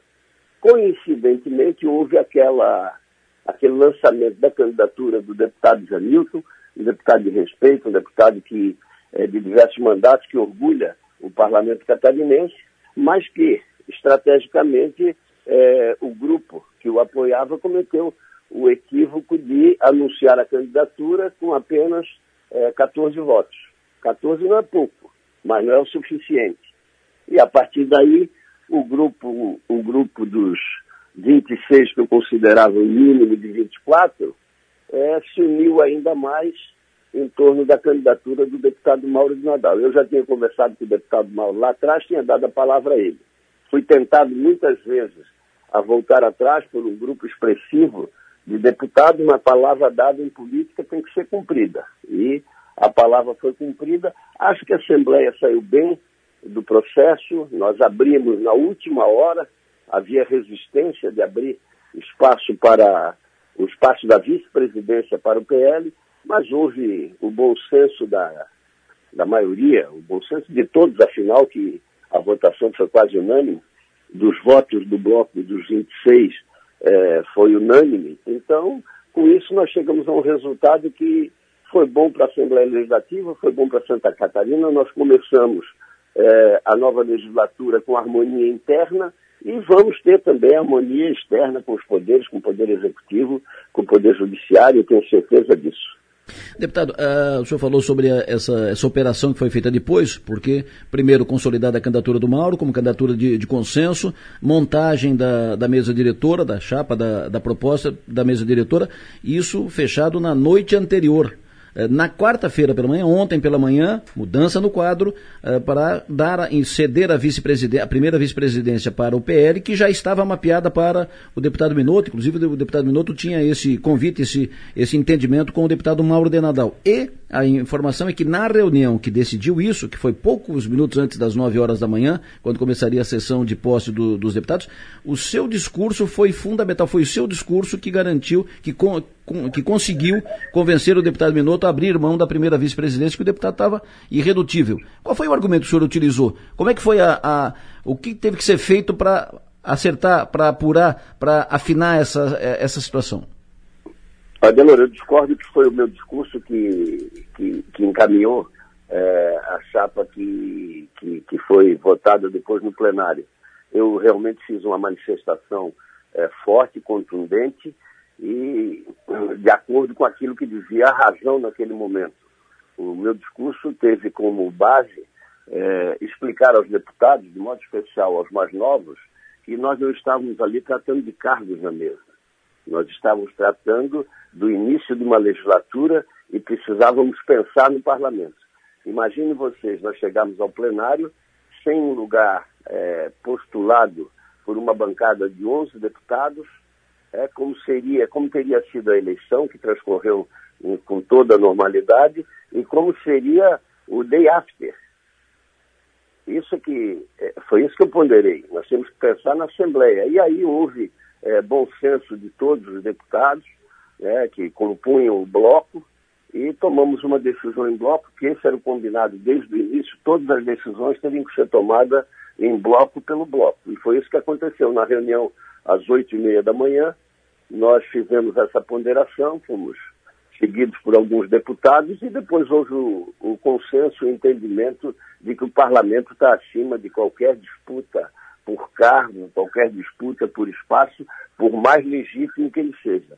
Falou mais alto o sentimento de preservar e valorizar o parlamento catarinense. Foi isso que aconteceu. O Piara. Deputado, o senhor acha que esse uh, agora tem a disputa das comissões, uh, pela presidência das comissões, especialmente finanças e CCJ sempre na mira. Uh, vai prevalecer a, a, definição interna dos blocos, como vocês montaram lá atrás, ou o PL vai poder também, nesse caso, entrar para conversar e tentar conseguir uma presidência de uma grande comissão? Eu acho que também nesse caso é preciso que tenha, tenha se deixado aberto espaço para que o PL participe. O PL elegeu 11 deputados, tem que ser considerado, é um quarto da Assembleia, nós não podemos é, estabelecer imposições apenas porque temos para um determinado fim é, uma maioria que é expressiva, é bem verdade. Né? Essa maioria poderia impor a sua vontade, mas eu pergunto se isso seria bom para o parlamento, seria bom para Santa Catarina. Claro que não.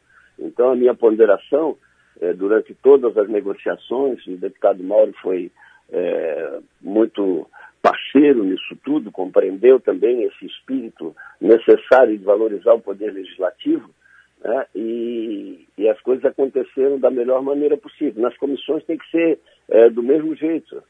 Né? Tem que se considerar que tem um partido que tem 11 deputados e que precisa ser levado em consideração.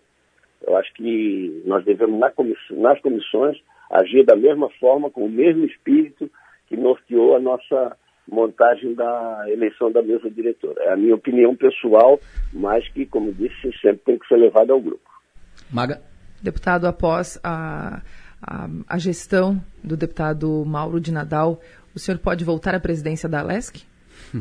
Olha, foi muito falado isso. Foi proposto, é, durante as negociações, foi proposto acordo para dividir o mandato. Eu sou totalmente contra o mandato, contra a divisão de mandato. É, não, não me opus é, é, com mais veemência na divisão do mandato do deputado Mauro e do deputado Sopelsa, porque se tratava de um, de um colega que estava se despedindo, o deputado Sopelso, o deputado Mauro tinha uma eleição encaminhada, houve um entendimento entre os dois, eram do mesmo partido. Mas eu sou é, contra a divisão de mandato. Acho que um ano de mandato é muito curto, o regimento prevê dois anos, tem que ser dois anos. Então, não prosperou a divisão de mandato. E eu também relutei conversar e permitir que as conversas avançassem sobre qualquer compromisso para o segundo biênio tanto em favor é, de outros quanto em meu favor. Eu não tenho essa pretensão, não tenho vaidade, fui presidente três vezes, eleito por unanimidade, não vejo nenhum sentido de disputar uma eleição. Deputado Júlio Garcia, muito obrigado pela sua atenção, sempre bom ouvi-lo, o senhor tem bom dia, bom trabalho. Um grande abraço a todos vocês e aos ouvintes também. Bom dia. Deputado Júlio Garcia falando conosco aqui.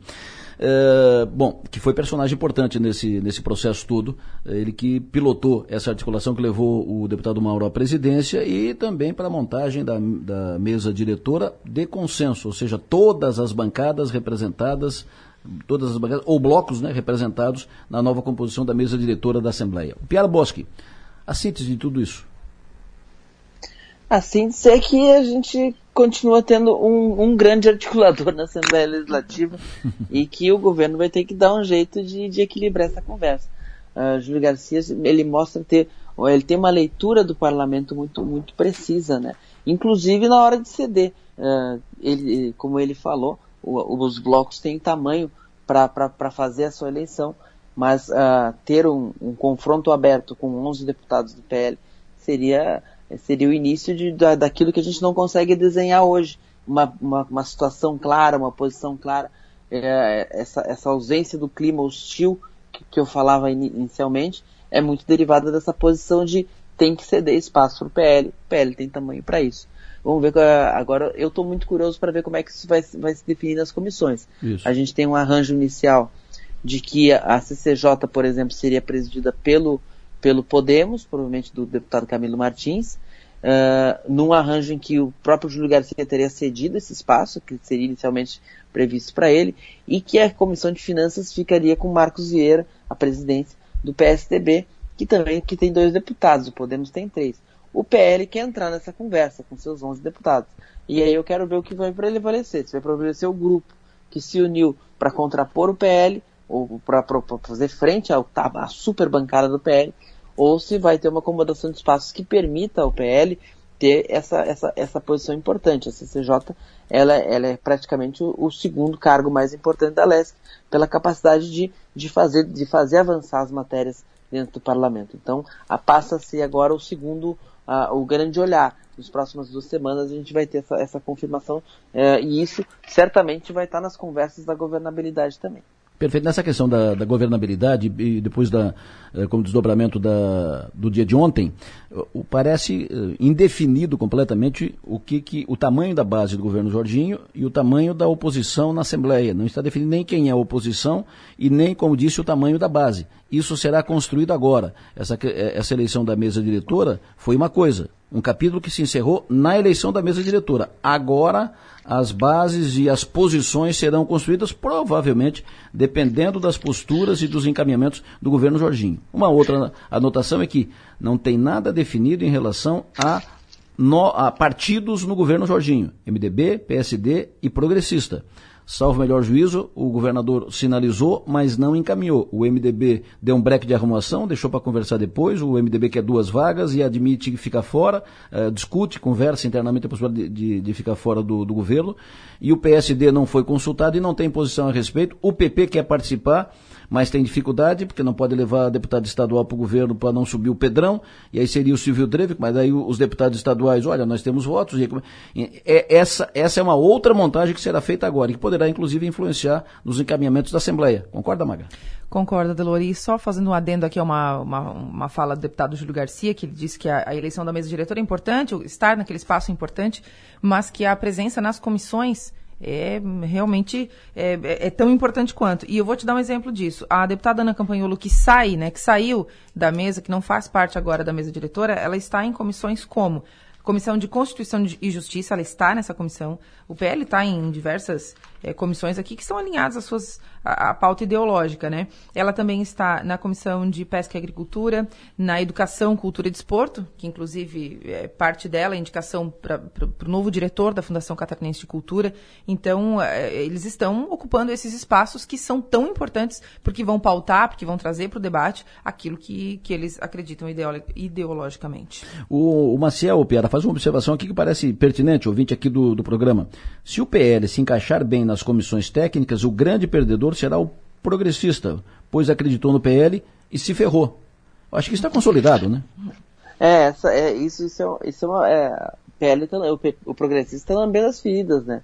E a gente sentia isso, inclusive, eu acho que deu uma boa unificada na, no trio do, do progressistas. Né? A gente viu o pronunciamento, por exemplo, do PP Colasso, deputado de Tubarão, uh, falando da, exaltando a, o, o, colega Zé Milton, que foi deixado na estrada. O próprio Mauro de Nadal fez um, uma, uma, uma, uma, fala muito, uma bela fala sobre, sobre Zé Milton no seu discurso, falando do que às vezes um passo atrás ele, ele é um gesto que vai ser reconhecido na frente. Eu acho que ficou na casa um sentimento de que Zé Milton foi é, indevidamente exposto, mas quem expôs Zé Milton não foi a casa, foi, foi o PL foi o movimento do PL, o movimento do governador Jorginho Mello. Isso vai ter que ser tudo, vai ter que ser tudo tratado. O, o, o, o, PP hoje vai, vai disputar as vagas de minoria, da, da, das, vai ter as vagas de minoria da, nas comissões. Então é, ficou uma situação complicada para o partido. Ele ficou fora dos blocos e não teve, e, e na hora, e na hora H, o, o apoio do PL desapareceu. Mas e eu volto a dizer o que eu disse ontem. Eu acho que a, a maneira como o deputado Zé Milton saiu desse, desse imbróglio que colocaram ele foi, foi, foi, foi grande, né? Ele saiu bem. Ele, ele, pessoa, né? Ele. ele, ele enquanto deputado, esse saiu bem. Eu acho que ele conduziu bem a, a, a, sua saída desde segunda-feira, quando ele fez, né, ele se manifestou publicamente e tudo mais. Eu acho que ele conduziu de uma forma muito boa. Ele sai de vítima. Né, foi exposto, como para usar o termo que o Pierre usou, foi exposto indevidamente e ele teve uma saída elegante, elegante elevado de espírito elegante. público. Não chutou o balde, não agrediu ninguém, não bateu em ninguém. Uh, deu uma entrevista para ti que foi, uh, que foi assim, pra, falou pra, aqui para Samuel, falou para ti que uh, estou com cinco mandatos, vou para o quinto mandato, e tem que aprender muito ainda. Uhum. Tipo assim, uh, ele foi. acabou se surpreendendo com o que ele. com que acabou uh, acontecendo. Ele sai de vítima do, do processo, não levou nenhuma compensação, não foi. Não foi o, o, o governador Jorginho podia. Zé Milton, então vamos. Vou te. A, a, liderança do governo. Não, lideran, líder do governo é o Ivan Nates que foi quem fez a, a lambança com, com o Zé Milton, foi quem expôs o, o Zé Milton. É, não, o Zé Milton não teve cargo na, na mesa, Zé, então saiu exposto e, repito, saída elegante, né? E aquilo que a gente vinha falando já desde o dia em que aconteceu, a gente vai falar disso sempre, né? Mas desde que aconteceu o, o tweet, aquele do Ivan Nats, anunciando, né, confirmando que já teria os votos, estava se encaminhando para 27 ou 28, e isso é mencionado também agora, de modo indireto, pelo deputado Júlio Garcia, quando ele diz, ah, o equi ele chama de equívoco, ele usou exatamente essa palavra, o equívoco cometido pelo grupo que apoiava o deputado Zé Milton Schaefer é, quando disse, quando garantiu que ele já teria os votos necessários, né, é, foi, foi, eu acho que uma, um ponto importante para que, acho não, foi um, um momento importante para que o outro grupo se unisse e determinasse o andamento das coisas. Digamos assim, o Ivan Nats lançou o Zé Milton, mas foi o Ivan Nats quem consolidou a candidatura do Mauro Denadão. Exatamente. O Piara Bosque, é isso? É, né, nessa linha, até porque foi, foi quase cronologicamente, porque num dia o, o, o Nats lançou o, o, essa a chapa na época Zé Milton e Ana Campanholo. Isso. E no dia seguinte, embora não tenha sido uma articulação do dia seguinte, foi anunciado o bloco de, de, o bloco de 24 partidos em torno de para as comissões, mas que também era o suporte a Mauro de Nadal. Ou seja, uh, ficou claro quem é que sabia contar até, 20, até 21, que é o que importa nessas horas. Piara Bosque, sucesso e energia, bom trabalho, até amanhã. Bom dia, até amanhã, Deloro, bom dia, Maga. Maga, bom dia, até amanhã. Até amanhã. No plenário, oferecimento. Naturai. Nossa natureza é se alimentar bem. E Construtora Nunes. O... Eu vou, depois do intervalo, falar sobre segurança. Estará aqui comigo o delegado, o novo delegado regional, que foi empossado ontem, quais seus planos, suas ideias. E nós vamos voltar a falar sobre essa questão da audiência de custódia. Depois do intervalo. Informação de agora, informação de agora da mídia nacional, informação de agora do, do país. O Daniel Silveira, agora ex-deputado federal, aquele do Rio de Janeiro. Daniel Silveira é preso em Petrópolis, no Rio de Janeiro, um dia após ficar sem mandato de deputado. O Globo News apurou que a prisão foi motivada por descumprimento de medidas cautelares. Policiais encontraram muito dinheiro na, na casa. Silveira já foi condenado por atos antidemocráticos. À época, uh, Bolsonaro iniciou a pena. Essa informação está aqui no G1. Informação de agora, pela, agora, cedo. Foi postada faz poucos minutos. O ex-deputado, agora já ex-deputado federal Daniel Silveira, foi preso na manhã dessa quinta-feira em Petrópolis, no Rio de Janeiro. O Globo News apurou que a prisão foi determinada pelo Supremo Tribunal Federal em razão do descumprimento de medidas cautelares, também definidas pelo tribunal, como uso de tornozeleira eletrônica e proibição de uso das redes sociais. Fontes da Polícia Federal afirmaram que havia muito dinheiro na casa do ex-parlamentar no momento da detenção. Informação de agora, que está na mídia nacional, está nos principais portais do país. Estou vendo aqui no, no Instagram, o vereador Nicola Martins acabou de postar cedo, registrarei na manhã de hoje boletim de ocorrência sobre uma das pessoas que participou das denúncias contra minhas contas no Facebook e Instagram. Como imaginado, é um extremista que não aceita que critiquem o líder máximo da seita. Uh, ele teve suas contas, o, o Nicola, bloqueadas, e aí ele agora está uh, reagindo a isso, está identificando, está anunciando que identificou quem participou da, das denúncias que levaram a, ao bloqueio das contas do Nicola. Ele vai registrar boletim de ocorrência hoje pela manhã. Evidentemente que a expectativa fica quem? O Marciano Bortolino. Falamos há pouco com o prefeito Agnaldo Felipe de Pedras Grandes e o Marciano, falei da Torre de Pisa, né, que é uma, uma, réplica, né, um projeto semelhante à Torre de Pisa que está sendo construído, implantado, executado em Pedras Grandes. E aí o Marciano disse, ó, falando na Torre de Pisa para de, de Pedras Grandes, Uruçanga vai ganhar uma réplica do Coliseu. Obra foi anunciada pelo prefeito nesta semana. E o ouvinte ouviu há pouco nós falarmos do prefeito Jairo Custódio e da gestão do Balneário Rincão e da ligação ali de, de Balneário Rincão à Praia do Torneiro, na Jaguaruna. E ele disse, dá um toque, quem passou mensagem foi o Diego, eh, dá um toque, já que falaram aí do prefeito Jairo, para mandar dar uma olhada no loteamento Novo Rincão, que está feio, muito mato na estrada, eh, lote no meio do mato, está feia a situação loteamento Novo Rincão, no Balneário Rincão. Dito isso, nós vamos voltar a falar sobre segurança. Vamos voltar à pauta segurança. E eu registrei logo na abertura do programa hoje, né? Porque isso faz a gente ficar ali, né? Cutucando, aquilo fica, fica na cabeça, né? Foi preso nessa madrugada, preso em operação da Polícia Militar, preso em flagrante, um homem de pouco mais de 40 anos, que estava roubando no, no, imóvel, na antiga sede do Bradesco. Estava lá roubando o que restou, é, torneira, é, fio e tal. Estava roubando. Foi preso em flagrante. Material roubado recuperado, porque ele, em flagrante, ele estava fazendo e aí fácil recuperar o material que estava sendo roubado. O detalhe é, é que o homem, preso em flagrante do roubo, tem mais de 35 passagens pela polícia por furto. Mais de 35. E tá ali, estava roubando, está na pista. Está no jogo. Está liberado. Estava liberado. Trago ao programa o Tenente Coronel Mário Luiz da Silva, comandante do Batalhão da Polícia Militar Criciúma. Tenente Coronel Mário, muito bom dia. Bom dia, Delor. Bom dia, sempre prazer estar falando com você. Mas... Bom dia a todos os ouvintes da Rádio São Maior. Sempre bom ouvir, obrigado pela sua atenção. É, duas perguntas, uh, comandante. Primeiro, esse é aquele mesmo que foi preso no, no sábado e liberado no, no, domingo e que havia sido preso já uma outra vez pelo, por furto também em menos de uma semana e que tem mais de 30 passagens pela polícia? Não, não, Delon. Esse é outro. É, o, o, passado criminal, histórico criminal é bastante similar. É a reiteração na prática do mesmo crime, né, na prática de, de furto, muito parecido, mas são pessoas distintas. Mas uh, esse também tem mais de 30 passagens pela, pela polícia. Ele foi preso na, na madrugada. Uh, já foi liberado não? Ele tem, tem, a mesma, tem o mesmo histórico como do, do dito cujo que nós comentamos no início da semana, uma série é. de passagens que chama atenção, uma série de passagens por furtos, algumas dezenas de passagens policiais pelo crime de furto. E esse furto ao estilo desse que aconteceu na noite de hoje, né? Aquele furto que incomoda a comunidade, incomoda a sociedade. Vai lá, invade determinado estabelecimento, determinada residência, subtrai alguns bens. E até eu costumo dizer que, por vezes, a invasão para a prática do crime, ela causa mais dano que a própria, o próprio objeto furtado. O dano que causa para arrombar uma porta, arrombar um portão, para levar algum objeto, é mais traz um prejuízo maior para o cidadão do que o próprio bem que foi levado. Ele arromba um portão para levar um bujão de gás. Né? Além, além, da, além, da além da invasão de privacidade, né? Ah, além do cidadão se sentir muito aviltado, né, de ter uh, o seu núcleo, que é a sua residência, né, a sua residência, aquele núcleo intocável, né, que você se sente protegido, quando você sente que ela foi invadida, mesmo que invadiu o seu terreno, né, não entrou dentro da sua casa propriamente dita, há uma sensação de violação muito grande.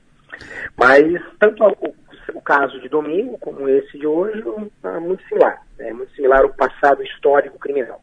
Perfeito. Mas ele, eh, ele foi preso, porque vocês prendem, mas não. A Polícia Militar prende, mas não fica com, com ele preso e não encaminha direto para o presídio, para a cadeia. A Polícia Militar prende e passa adiante, vai passar pela audiência de custódia, onde ele pode ou não ser liberado. Né? Ele já foi liberado ou não?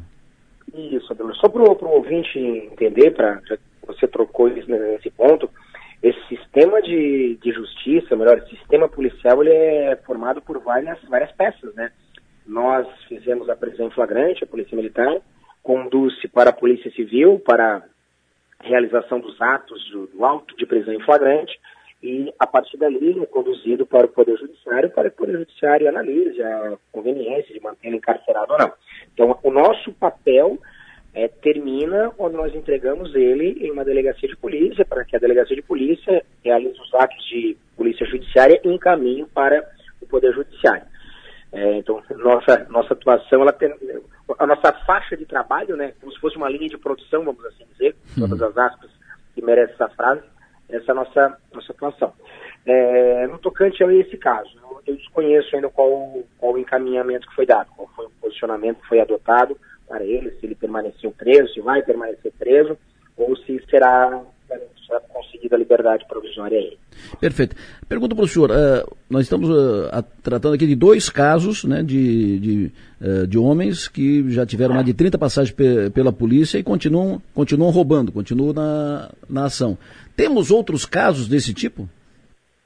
Ah, Delor, isso é, é, quase que uma constante, infelizmente. Infelizmente, uma constante. Esse, a reiteração criminal, em especial nessa modalidade de delito. Um furto, aquele furto é, pé de chinelo, vamos utilizar um termo mais, mais vulgar, mais chulo, mas é, é constante, é bastante constante. É nós abordarmos o cidadão na rua e está perambulando pela rua na madrugada, por mais que ele não esteja praticando o crime propriamente dito.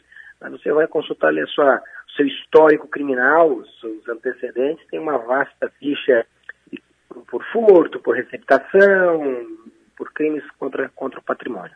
Perfeito. Desses, desses que estão envolvidos no, nos roubos aí uh, em Criciúma aqui, acabaram pro, produzindo e, e, e, consolidando essa onda de, de, violência que preocupa a cidade. Uh, digamos que 80% desses são praticamente os mesmos? Ah, sim, sem dúvida nenhuma. Eu uso até, até jogo mais para cima esse teu, essa tua, esse teu percentual. Perfeito. É, porque se você perceber, se os ouvintes perceberam, eu até divulguei ontem para alguns canais de comunicação, nós tivemos uma onda de roubos no início desse mês de janeiro. As duas primeiras semanas, efetivamente, nós tivemos uma onda grande. Depois nós realizamos algumas operações da PM e prendemos dois agentes. E nós tivemos uma queda de mais de 300% para a terceira semana de janeiro. Então, isso fica bem evidente que havia uma grande participação desses cidadãos. Então, no tocante a roubos, eu não tenho essa pulverização como são dos furtos. O furto é um número maior de de reincidente. Roubos a gente consegue monitorar que são um número menor de pessoas que está, está realizando. Inclusive a gente está ainda com algumas, alguns crimes de roubo que ainda estão nos incomodando, mas já estamos monitorando, estamos nosso serviço de inteligência está tá acompanhando o eventual ou eventuais autores. Perfeito. Tenente Coronel Mário Silva, Mário Luiz Silva, comandante da Polícia Militar Criciúma, muito obrigado pela sua participação conosco, obrigado pela entrevista aqui a Sou Maior, o senhor tenha um bom dia. Muito bom dia, Delor, sempre à disposição, até porque é sempre um prazer estar levando informação para o cidadão através dessa, dessa nobre emissora. Um forte abraço e um bom dia. Às 8 horas e 46 minutos, ainda nesse assunto, nesse, uh, debaixo desse guarda-chuva da, da segurança, eu trago ao, pro, ao programa a juíza que atua na vara criminal de Criciúma e é vice-presidente da Associação dos Magistrados de Santa Catarina, a doutora juíza Janiara Maldaner Corbeta, para tratar dessa questão, audiência de custódia. Doutora, muito bom dia. Bom dia, Delor. Bom dia, ouvinte da Rádio Som Maior, Cal 48. É um imenso prazer participar desse programa, tão prestigiado da região sul. E estamos aqui à disposição, representando os magistrados catarinenses, para contribuir nesse debate envolvendo a segurança pública. Perfeito. Só corrigindo, a doutora Janiara atua na, na, na, na Tá, é na primeira vara criminal de, de São José. De São José, perfeito, da grande Exato. Florianópolis, não, não atua na, na, comarca de Criciúma. Mas muito obrigado pela sua atenção, pela sua disponibilidade, a senhora vice-presidente da Associação dos Magistrados Catarinenses. Eu quero ouvi-la, doutora, tem sido, nós estamos discutindo aqui em Criciúma muito, é uma discussão da, da hora, é uma pauta do momento, uma, uma, um certo crescimento do número de ocorrências uh, policiais, roubos, furtos, e isso acabou consolidando uma, uma, onda de violência que preocupa a cidade. E no bojo dessa discussão entra o instrumento da, a, da audiência de custódia. Porque muitos que estão envolvidos no processo uh, ide, identificam que uma das causas, ou um dos facilitadores para isso é a audiência de custódia, porque a Polícia Militar prende, entrega na Polícia Civil, a Polícia Civil entrega no Judiciário para fazer audiência de custódia e o ladrão é solto em seguida, liberado.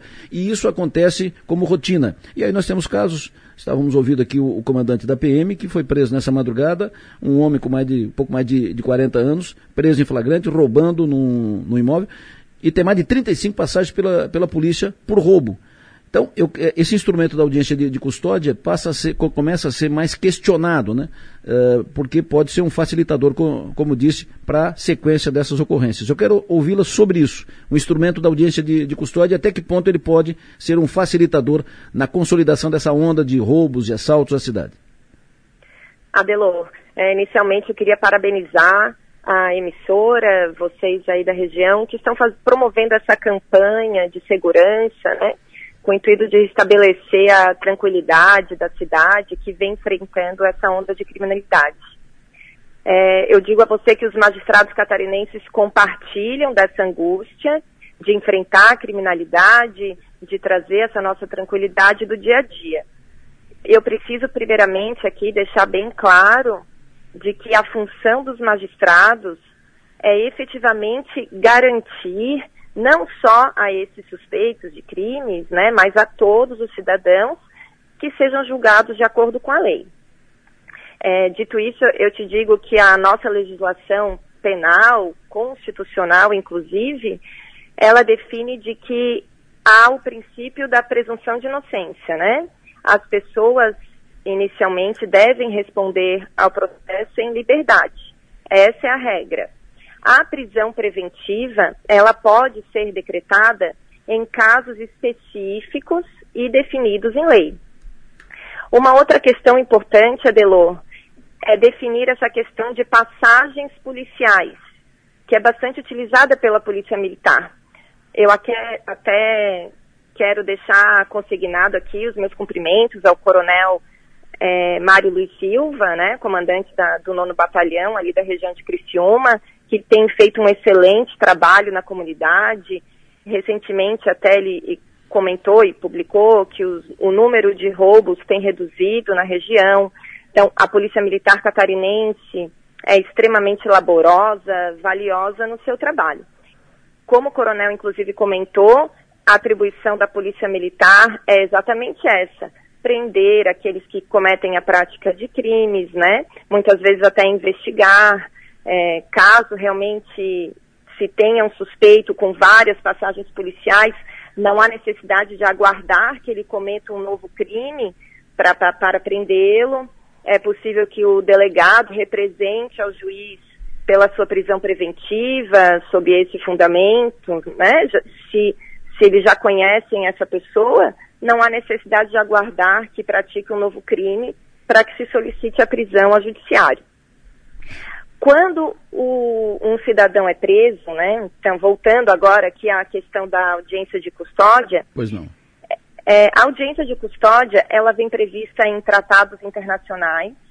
Em 2015, passou a ser exigida pelo Conselho Nacional de Justiça e com o pacote anticrime de 2019, ela vem prevista no Código de Processo Penal de que qualquer pessoa presa deve ser apresentada a um juiz no prazo de 24 horas.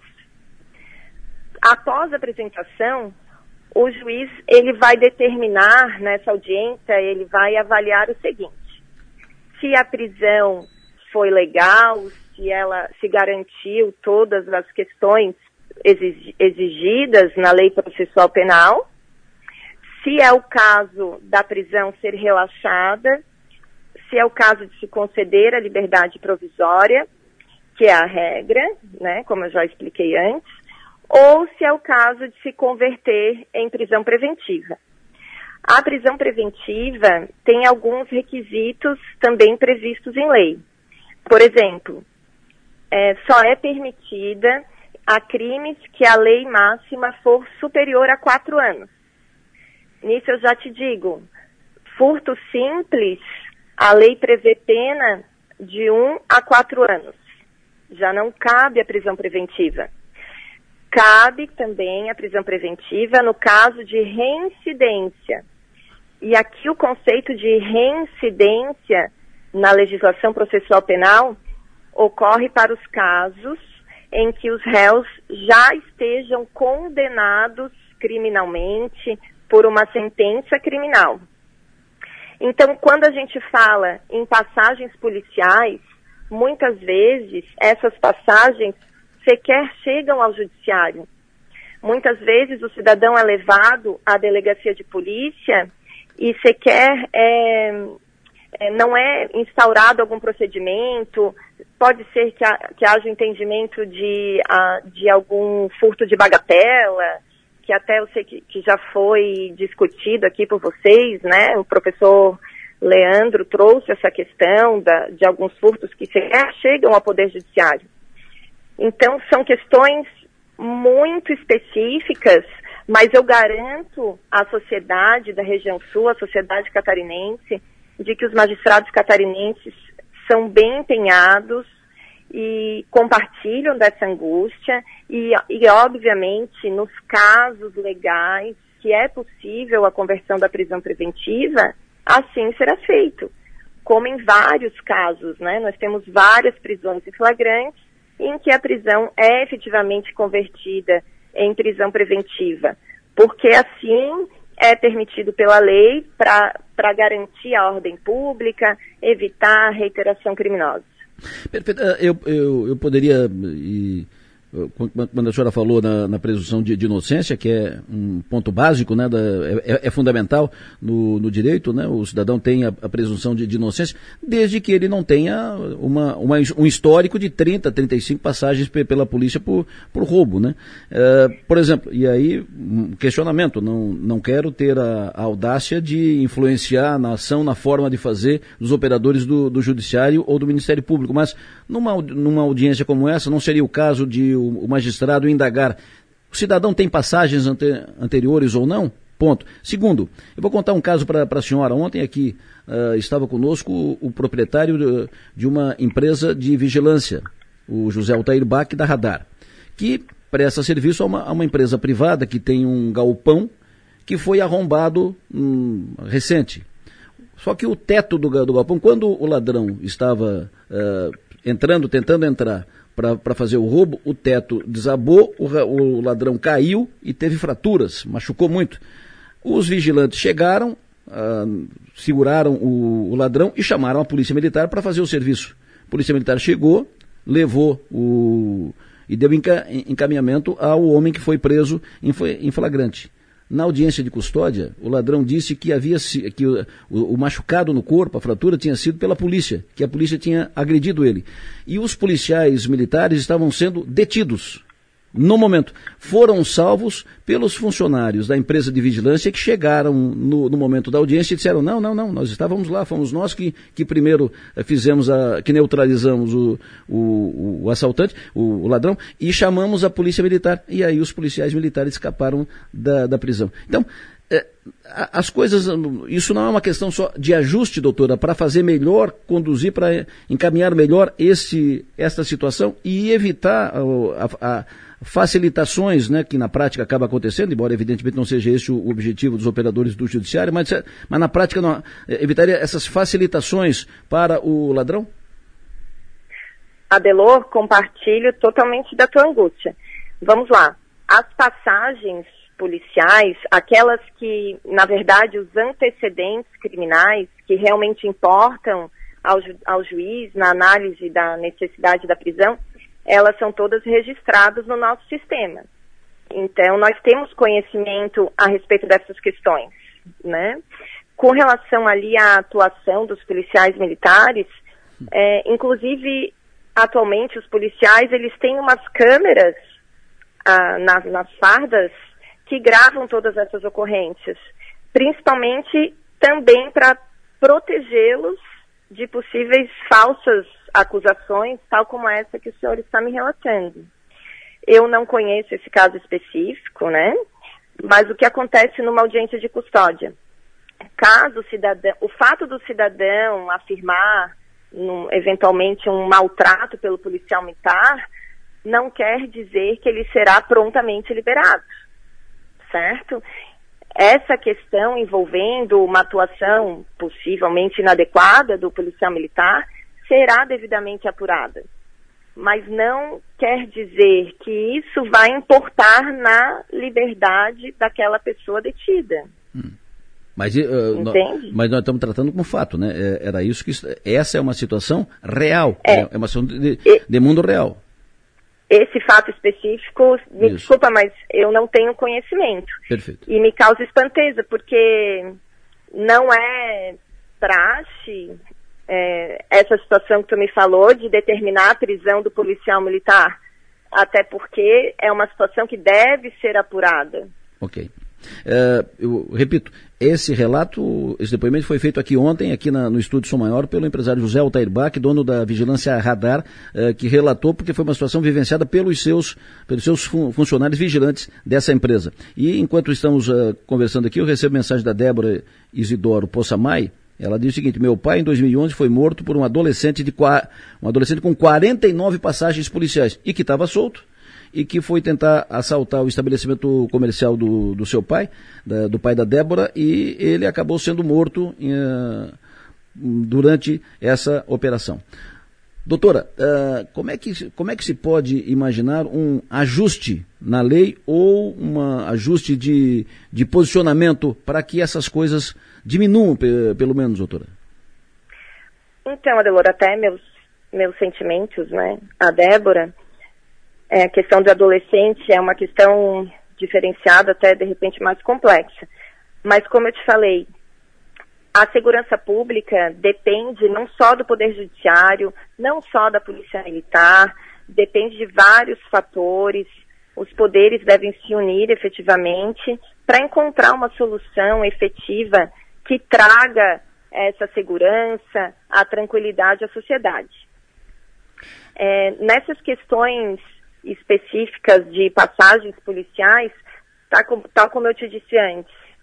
Caso se tenha notícias, a polícia tem conhecimento de alguém que esteja reiteradamente praticando um crime, ela não precisa esperar que ele cometa um outro crime para pedir a medida que entende adequada para aquele cidadão.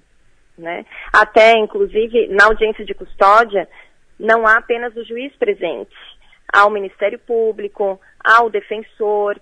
Inclusive, o juiz sequer pode decretar a prisão de ofício, que a gente fala, né? Hum. Ele depende do requerimento ou do delegado ou do promotor de justiça. Então, realmente, Adelor, é difícil chegar a uma conclusão de qual seria o encaminhamento adequado. Perfeito. É uma questão efetivamente complexa que exige a atuação de todos os atores da sociedade E mais uma vez eu parabenizo vocês por trazer à tona esse assunto, essa campanha, trazer esses esclarecimentos à população e alternativas, ações que efetivamente podem ser feitas para trazer essa segurança pública que nós tanto desejamos. Doutora Janiara, muito obrigada pela sua atenção, obrigado pela entrevista, foi um prazer ouvi-la. Muito obrigada, Deloro. Um abraço a todos. Janiara Maldaner Corbeta, juíza que atua em vara criminal, comarca de Florianópolis, em São José, e é vice-presidente da Associação dos Magistrados de Santa Catarina. Seguindo ainda nesse assunto, está comigo, tenho prazer de receber aqui, e já o cumprimento pela posse como delegado regional de Criciúma, o delegado André Milanese. Muito bom dia.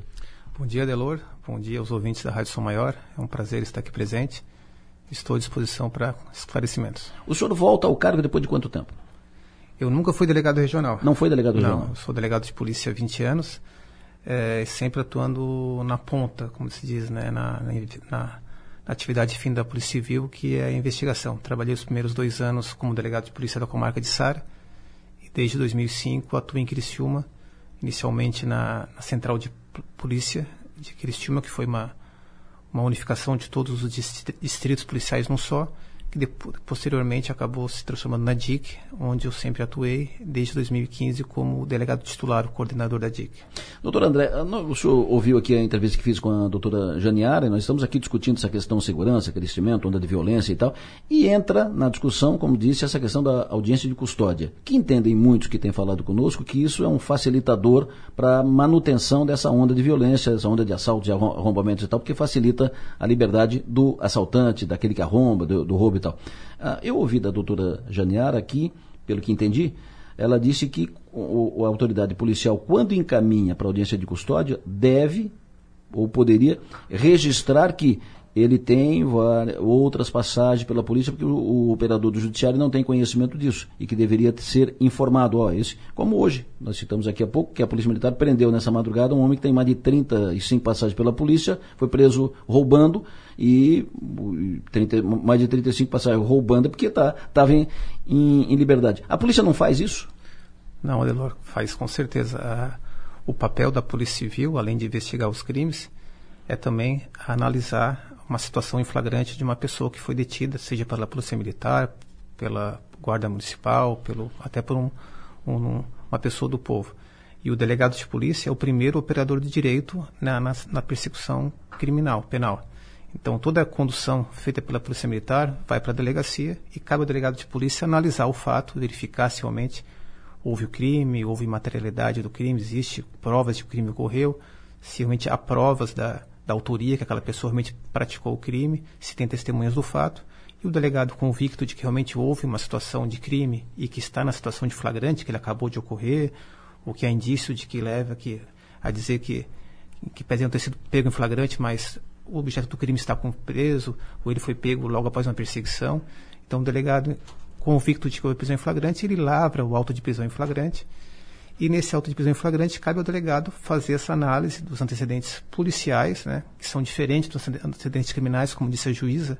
Antecedente criminal é aquele em que o preso já foi julgado, condenado e, essa, essa, e houve uma, um trânsito em julgado, não cabe mais recurso. Então, isso torna, se a pessoa vir a praticar um crime após ter um trânsito em julgado de uma sentença de condenatória, ele é considerado, considerado reincidente, que isso é mais um motivador para, a decretação da prisão preventiva mas o delegado cabe fazer essa análise, juntar os antecedentes policiais, que muitas vezes, como a doutora falou, não geram um processo crime, às vezes a pessoa é pega transportando um bujão de gás na rua, leva para a delegacia, só que não há vítima, não há indício de quem seria esse bujão, vai ter ali um, um antecedente, em tese, um registro policial, mas não necessariamente gerou um processo crime, porque não se chega ao dono do bujão, botijão de gás, então não pode se condenar a pessoa por estar transportando um objeto que não sabe de quem é. Então é diferente os antecedentes policiais dos criminais. O delegado fazendo essa análise, juntando essas provas, cabe ao delegado, se assim entender possível, pedir a prisão preventiva da pessoa ao final do, do procedimento policial que vai ser encaminhado ao Poder Judiciário, e daí sim feita a, audiência de custódia, onde o promotor de justiça pode é, ratificar esse pedido de prisão. Se o delegado não tiver feito e o promotor entender que haja necessidade, pode também fazer o pedido de prisão. E o juiz, ou a juíza que fizer audiência de custódia, pode é, deferir essa prisão preventiva ou dar é, medidas cautelares diversas, que infelizmente, infelizmente ou não, está previsto em lei, muitas vezes é o que acontece. O juiz, ao invés de prender em flagrante, em razão da falta de, do sistema prisional de vagas, ele decreta que a pessoa seja posta em liberdade mediante uso de tornozeleira, ou que se proíba de frequentar certos lugares, sair à noite. Então, em crimes considerados, em tese, mais leves, como são os furtos, que, é, furtos que são é, subtração sem violência, que é o que mais incomoda a população, que tem a sua casa invadida, seu carro violado, a sua bicicleta furtada na rua, é, são crimes que não há violência física, né? então são considerados menor poder ofensivo e nesses casos, via de regra, o Poder Judiciário não decreta prisão preventiva, ele decreta essas medidas cautelares diversas, em que a pessoa fica em liberdade, condicionada a alguma restrição da sua, a sua é, livre circulação. Pois. Vindo para o fato concreto, pro, como digo, para o mundo real. Eu tratar desse esse, esse cidadão, esse, esse, homem que foi preso uh, roubando aqui na antiga agência do, do, do Bradesco e tal. A Polícia Militar prendeu, uh, encaminhou, deu encaminhamento. Ele tem mais de 35 passagens pela polícia, ocorrências policiais de menor, de maior e tal, roubo, desses arrombamentos e roubos e tal. Isso é comunicado a, ao, quando vocês encaminham para a audiência de custódia, porque é a Polícia Civil que encaminha. A Polícia Militar prende, entrega para a Polícia Civil, a Polícia Civil faz o encaminhamento para o Judiciário para fazer a audiência de custódia. Quando é encaminhado, vocês vão comunicar, por exemplo, que esse tem 35 passagens ante, anteriores pela Polícia, 20, 35 ocorrências policiais? Sim, cabe ao delegado de plantão, que pela diligência que ele deve ter ao analisar o caso, fazer essa juntada. Isso é muito fácil, a gente entra no nosso sistema, imprime lá o rol de antecedentes policiais e anexa no procedimento via de regra, isso é juntado. Perfeito. E vocês já fizeram muitos, eh, muitas, eh, o senhor como, como, delegado e outros delegados, já, já fizeram, já informaram ao judiciário, ó, oh, esse, esse preso tem 35 passagens, 30 passagens, 20 passagens, 20 ocorrências e tal, e esse mesmo, depois da audiência de custódia, ele foi liberado?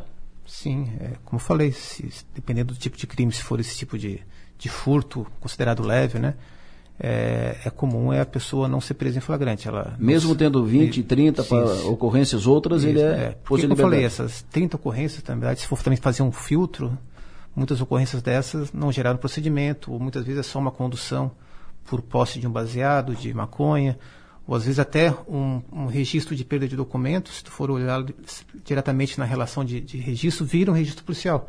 Então, às vezes, lá os 35 registros policiais que, que que é, no primeiro momento, uma análise singela da, da informação, está ali 35 passagens policiais, muitas são por perda de documento, às vezes até uma intimação que é gerada na delegacia, pode, mas daí que pode, gira. Mas daí pode fazer um filtro, tira esse tipo sim, de ocorrência sim, claro. e pega o que é roubo. Claro. Roubo, furto, uh, arrombamento. Quando tem 20, 30, mesmo assim, ele é liberado? Como eu falei, vai depender da. Não, mas eu estou dizendo. Já na... acontece, já aconteceu sim, é. acontece e provavelmente vai acontecer mais vezes. Qual é a sua opinião sobre essa questão ó, das ocorrências policiais, das causas de, desse crescimento de, de número em Criciúma? Por quê? Olha, houve um crescimento pontual agora no mês de janeiro, final de dezembro, né? Mas, é, como eu falei, é, os crimes em Criciúma, eles são os crimes, não é uma cidade violenta, é, os crimes mais violentos, no caso, que são sempre os homicídios, que a gente usa como parâmetro, é, Criciúma tem um índice, podemos dizer, de país primeiro mundo, europeu. Nós tivemos nos últimos dois anos menos de 10 homicídios numa cidade de 200 mil habitantes. Então, o índice aceitável, considerado aceitável pelas organizações mundiais que tratam sobre criminalidade e violência, é 10 homicídios por ano para um grupo de 100 mil habitantes. Nós temos um grupo de 200 mil habitantes e tivemos menos de 10 homicídios. Então, é um número europeu, por assim dizer, de país primeiro mundo. Então, é, e, é, e é o que mais causa dano, sentimento de impunidade é homicídio. Latrocínio, tivemos infelizmente esse ano, no começo do ano, o latrocínio do delegado Vargas, aposentado, caso que já está esclarecido, os presos é, encarcerados. Mas ano passado não tivemos nenhum latrocínio, que é o roubo seguido de morte. E essa época de ano do verão, em razão das férias, muitas casas fechadas, pessoas é, viajando, também a questão nesse período de muitas saídas temporárias do presídio para os presos passarem Natal em família. Então há, sempre um certo aumento é, criminal. Muitos policiais também é, não estão na cidade porque vão fazer operação veraneio, tem que se deslocar para o litoral. Então é, uma, é um movimento que eu entendo que é sazonal, é, já está meio que voltando à normalidade, teve essa onda de, de furtos, tem também essa questão é, de hoje em dia da, da, informação instantânea, de WhatsApp, de é, sites de notícia que muitas vezes é, querem ter mais cliques ou mais visualizações que acabam criando um certo sentimento de, de segurança na cidade. É, como exemplo, teve uma situação que, em que um andarilho jogou uma pedra no, no, no, vidro de um branco e não furtou nada, e já lançaram em alguns sites, é, roubaram um banco no centro da cidade. Então, na verdade, eles querem é cliques, né? Ou então, sequestro, muitas vezes são, são furtos, coisas pequenas que esses sites acabam, de notícias, principalmente das redes sociais, é, acabam exagerando na notícia para criar mais visualizações e criam um sentimento de insegurança na cidade. Então, a cidade que eu posso dizer, como delegado, trabalhando 20 anos em Criciúma, que Criciúma é uma cidade tranquila, ordeira, povo ordeiro. Eu tenho total tranquilidade e segurança para andar na cidade durante a noite, durante o dia, é, sem me preocupar em ser assaltado ou, ou molestado. Então, as pessoas têm que, claro, têm que ter seus, seus cuidados com a sua, sua residência, com o seu veículo, se possível botar alarme, avisar vizinhos quando estão viajando. Tenha um cuidado básico também, não ficar dando bobeira aí para hoje em dia ainda mais com celulares, né, que é um, é um bem valiosíssimo que a pessoa está na, na mão toda hora. Antigamente a gente andava na rua, no máximo com um boné ou com um chinelo que era furtado. Hoje esse dia anda com celular que custa muitas vezes mais caro que um computador, que uma Tinha televisão. Um período que era boné e, boné e tênis, né? É, tênis, um relógio, né? Então, uh, hoje em dia as pessoas andam com um bem muito valioso na mão que e tem, infelizmente, pessoas drogadas, andarilhos que acabam crescendo o olho e vão se aproveitar dessa, desse descuido, né? Então as pessoas têm, têm, têm que ter um certo cuidado, mas como posso dizer, com experiência de 20 anos atuando na segurança pública, que Criciúma continua sendo uma cidade tranquila, mas claro, sempre há, há situações a serem melhoradas, né? investigações a serem realizadas, e é isso. Perfeito. Uh, latrocínio, homicídio, de fato, os números são muito pequenos, muito, muito, muito pequenos. É muito bom ter esse número, ter esse dado em Criciúma. Mas roubos e arrombamentos, isso tem crescido. Nós vínhamos falando do, do, ano passado dessa onda de roubo de fio de cobre, portão. Ontem ainda tinha a imagem um, um ladrão com um portão nas costas levando embora. Então, portão, tudo que é de cobre e alumínio e tal, tudo isso, essa onda muito grande no expressiva no ano passado, roubando fio da, da, da via rápida, via de energia, rede elétrica e tal, que acabou combinando com esse crescimento aqui na, nesse início de ano de arrombamento de residência e tal. E isso é pequeno, mas daqui a pouco é grande, porque daqui a pouco eles amarram, encontram uh, alguém em casa, amarram, torturam, batem na pessoa e tal. Não matam, mas matam, torturam. Então, esse, e essa situação é que, que essa onda é que, é que cresceu.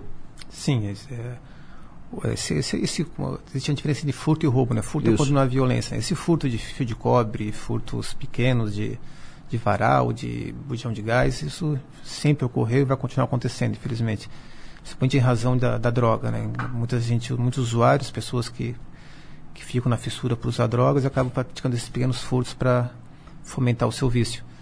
E roubos de residência, se a gente fizer um, um dado, um estudo estatístico, a gente vai ver que sempre ocorreu. Todo, todo mês teve um ou dois, um roubo de uma caminhonete, roubo de uma residência.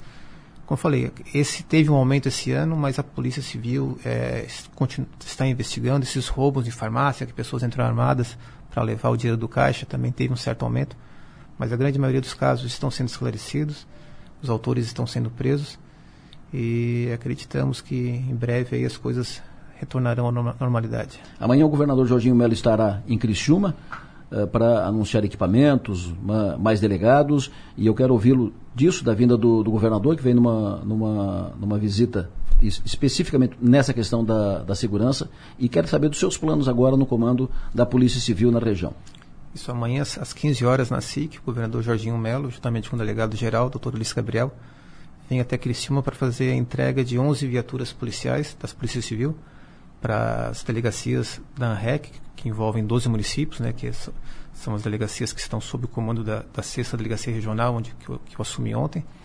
Você também entregue alguns computadores e será realizada uma, uma reunião do, do, governador com é, os diretores da SIC e, a, e representantes da, da, segurança pública. Então é um, é um, é um motivo de, satisfação saber que a Polícia Civil vai ser reforçada com essas viaturas, que realmente é um, é um instrumento essencial para o nosso trabalho investigativo, os computadores também. Uma satisfação saber que o governador também estará aqui em Cristina para ouvir as nossas demandas. E quanto à nova posto que eu acendi agora como delegado regional é um desafio é, estar à frente da, das 17 delegacias que compõem esses 12 municípios da região. Eu sempre trabalhei na atividade fim como delegado policial de, de ponta de investigação. Agora eu estou no cargo administrativo, tenho que gerir pessoas, é, gerir questão de liberação de alvará, licenças para festas, documentos de veículo, carteira de motorista, é, documentos de antecedentes policiais. Então, um desafio novo. É, espero conseguir dar continuidade ao bom trabalho realizado então pelo delegado Vitor Bianco Júnior, que pediu para sair da Delegacia Regional por motivos pessoais. E o nosso grande desafio como gestor agora da, da Polícia Civil é tentar aumentar o número de policiais na região. Então, nos últimos quatro anos, nós tivemos um decréscimo de 20% do número de policiais. Éramos em 175, se não me engano, hoje estamos em 144. Bah. Então, perdemos quase um quinto dos policiais em 20 anos, em quatro anos. E a tendência é que esse ano saiam mais policiais ainda, porque muitos já estão com direito à aposentadoria garantido, vão requerer essa aposentadoria e não existe nesse primeiro momento uma previsão de concurso. É, no, no, governo passado não houve nenhum concurso público à Polícia Civil, acho que em razão da pandemia e outras questões burocráticas esse concurso não se abriu. O último concurso é de 2017, então nós estamos há é, quase seis anos sem é, novas novo concurso, que isso realmente causa essa, essa defasagem muito grande que causa bastante dificuldade nas investigações. Já, já, já fomos em 18 ou 19 delegados na região, hoje somos apenas em 12 tendo que fazer trabalho de expediente do dia a dia, indo plantão policial, porque todo dia tem que ter um delegado de plantão 24 horas para atender esses 12 municípios. Então é desgastante, causa estresse, os policiais estão sobrecarregados. É, infelizmente ainda conseguem dar, dar conta dos crimes mais graves, né? mas se realmente o governo estadual não vê uma forma rápida e diria até urgente de repor o efetivo da Polícia Civil, em breve vai ficar bastante difícil dar continuidade aos trabalhos. Delegado, foi um prazer recebê-lo aqui. E, de novo, cumprimentos pela sua ascensão ao cargo. Bom trabalho, faça um bom trabalho, que nós pudermos contribuir para o trabalho mais efetivo, no, no, no, trabalho que o senhor venha a comandar, estamos à disposição. Conte conosco. Obrigado, Delore. Também estamos a, estou à disposição na, na Sexta Delegacia Regional. População que tiver alguma dúvida sobre trabalho policial pode nos procurar lá. Delegado André Milanese, novo delegado regional de polícia de Criciúma. Delegado André falando conosco nesta, nesta série de, de entrevistas, falando sobre a sua ascensão ao cargo, mas também sobre essa questão segurança, violência, onda de assaltos, arrombamentos. Nós estamos tratando disso e vamos continuar tratando disso porque é preciso falar sobre isso. O jornalismo brasileiro está de luto hoje. A TV brasileira está de luto hoje. O jornalismo televisivo está de luto. Morreu a jornalista Glória Maria um ícone da TV, uma referência do bom jornalismo da TV no Brasil.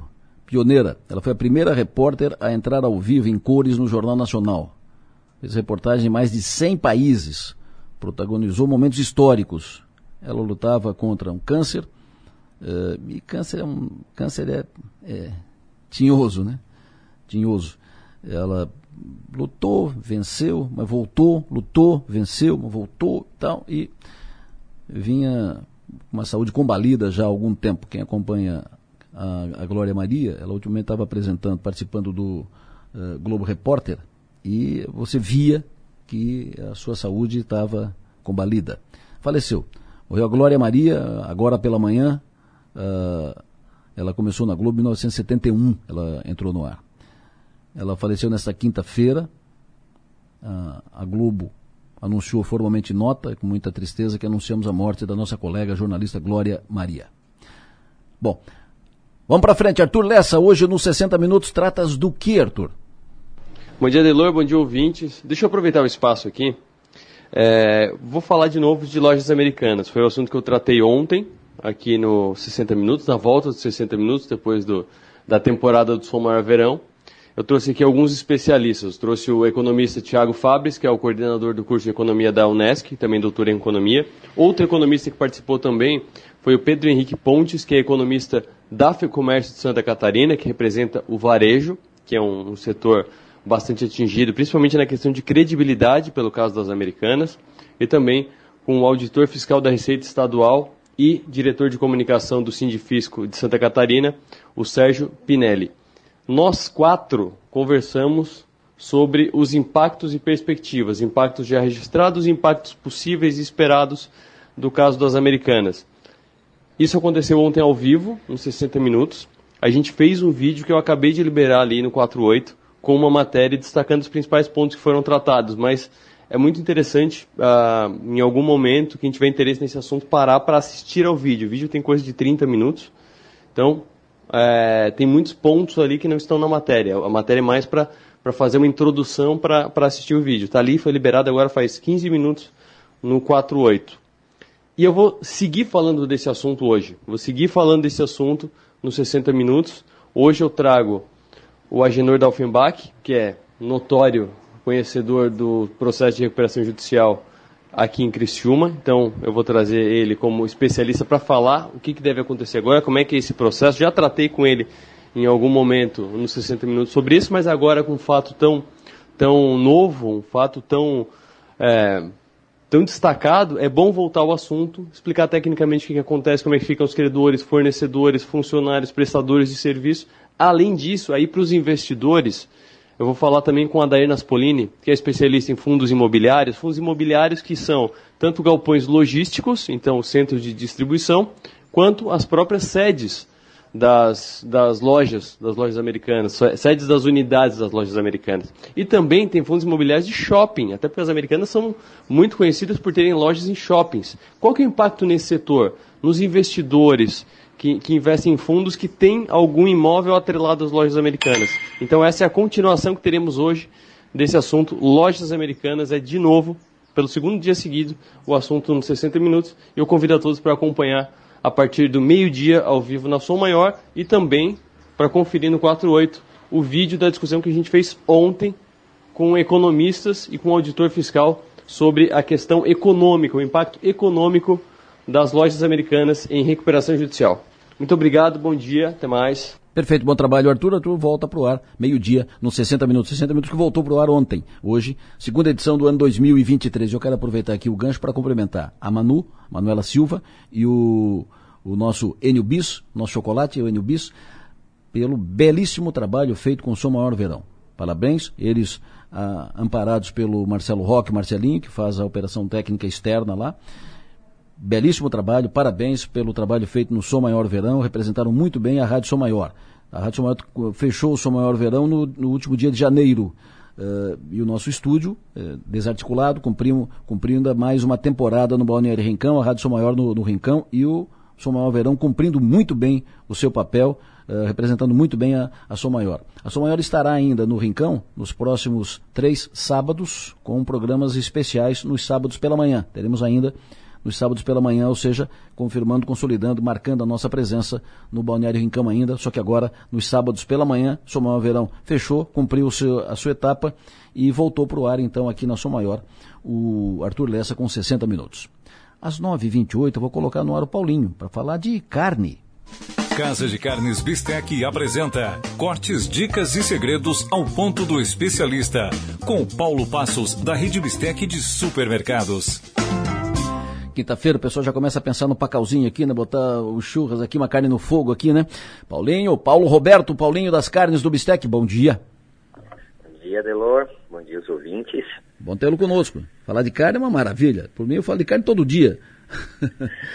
Adelor, eu vivo a carne todo dia. Nós vamos ter que falar de carne, nós vamos ter que fazer uma, uma, esse quadro aqui um dia na, na, na borda da, da churrasqueira, entendeu? Administrando ali uma, uma carne no fogo e tal. Vai, vai dar um barulho bom. Adelo, mesmo sempre que eu estou pensando aqui quando vou falar no item da rádio, a gente acaba fazendo uma preparação, entendendo, indo um pouquinho mais a fundo. Sim. E o produto escolhido já deixa também a provocação para a gente, já faz a gente salivar e, e, enfim, sempre sai um churrasco, sai algum preparo aí quando a gente está preparando a, a matéria aí para as quinta-feira. Perfeito. Elor, na semana passada eu, eu trouxe uma provocação, né? Que era a linha de cordeiro fresco, a linha de cordeiro importada do Bistec. E hoje quero trazer uma provocação. Esse mês de fevereiro eu me organizei e vou comentar bastante aí, como na categoria de peixe fresco. Uma categoria que, que a gente acredita que vai crescer muito, né? Uh, o consumo dessa categoria, que ainda hoje é muito baixo. Hoje é um consumo de 9 quilos ano, Brasil, per capita. Mas quando a gente olha a região da Amazônia, o consumo per capita é de 35 quilos contra 9 quilos da média nacional. O que, que a gente entende disso, né, Adelor? Que muita pouca opção hoje no supermercado para atender esse cliente que quer um peixe fresco. Então a gente iniciou com essa categoria e agora a gente tem um plus maior nela. Então hoje o peixe escolhido para ser comentado aqui vai ser sobre o tambaqui. Hum. Então, o tambaqui é um peixe aí oriundo da maior bacia pluvial do mundo, que é lá da região do Amazonas. Atualmente hoje é um peixe que está distribuído e difundido em várias regiões, sudeste, centro-oeste, inclusive aqui no sul, dividida em rios nativos e principalmente já em criador. Né? Então hoje já é um peixe que é produzido em criador e isso conseguiu dar uma, uma popularizada nesse peixe. Ele é um peixe hoje que ganhou muito apreço pelos restaurantes, porque ele é um peixe grande. Ele é um peixe que pode chegar até 45 quilos e quase um metro aí de altura. Claro que não é o peixe que a gente está comercializando, porque não temos o consumo ainda para isso, né? Mas é um peixe que traz umas características bem interessantes, né? Como ele é o segundo maior peixe aí do Brasil em peso, uh, ele dá um peixe com um filé, ele dá um peixe com um tamanho legal, ele tem um bom crescimento, então ele vem aí ganhando bastante espaços na produção. E a gente introduziu esse tambaqui no nosso portfólio. Quando a gente vai olhar a característica desse produto, por que, que os restaurantes gostam de preparar ele, principalmente do sudeste para cima e muito difundido lá na região norte, pela carne. Então ele traz uma carne com um lombo alto, ele traz, ele consegue ter uma boa, um bom volume de carne, uma carne de cor clara. Ele traz um sabor marcante, então ele é um peixe de personalidade, não é um peixe é, suave. Então isso também até fica muito opcional. Tem clientes que buscam peixe mais suave, esse não é ideal. Ele é um peixe de personalidade e tem duas partes interessantes. Ela é macia, carne e suculenta. Porque às vezes tem peixe que é seco e a hora que tu prepara fica um peixe difícil de comer. Esse não. Esse peixe de água doce ele traz uma suculência aí junto às fibras da carne. E a vocação desse peixe, né? Qual é a vocação? Como preparar esse peixe? Né? Então esse peixe ele tem uma grande vocação para assados. Então tanto assado de forno como assado em churrasqueira, dá para fazer um super churrasco dele porque ele é dividido em manta. Como é que a gente bota para vender? A gente pega o, o tambaqui, racha ele no meio e dá duas bandas. Então, com a escama para baixo aí dá para colocar assada de forno ou de churrasqueira. Então, a dica aí de preparo que eu vou trazer hoje é para forno. Vou variar aí um pouquinho. Então, a gente vai precisar de uma manta dessa tambaqui. Hoje a gente tem um quilo de média ali na exposição, esse peixe fresco ali na loja. Vamos precisar de sal, pimenta a gosto, limão fruta, duas unidades, três dentinhos de alho amassado duas colheres de sopa de azeite. Fazer ali um molho, botar somente em cima da parte da carne e deixar marinando. O ideal é de uma a três horas aí para curtir esse tempero e dar uma realçada aí mais ainda no sabor desse peixe. Depois a gente vai levar para o forno aí, uh, pré-aquecido a 190 graus. Vamos precisar aí de 15 a 20 minutos. É rápido o preparo dele dependendo do forno aí, vai de 15 a 20 minutos. No meu caso, eu levei 17 minutos no meu forno, consegui ter, tirar um peixe bem suculento, e estava bem assadinho, deu aquela boa dourada.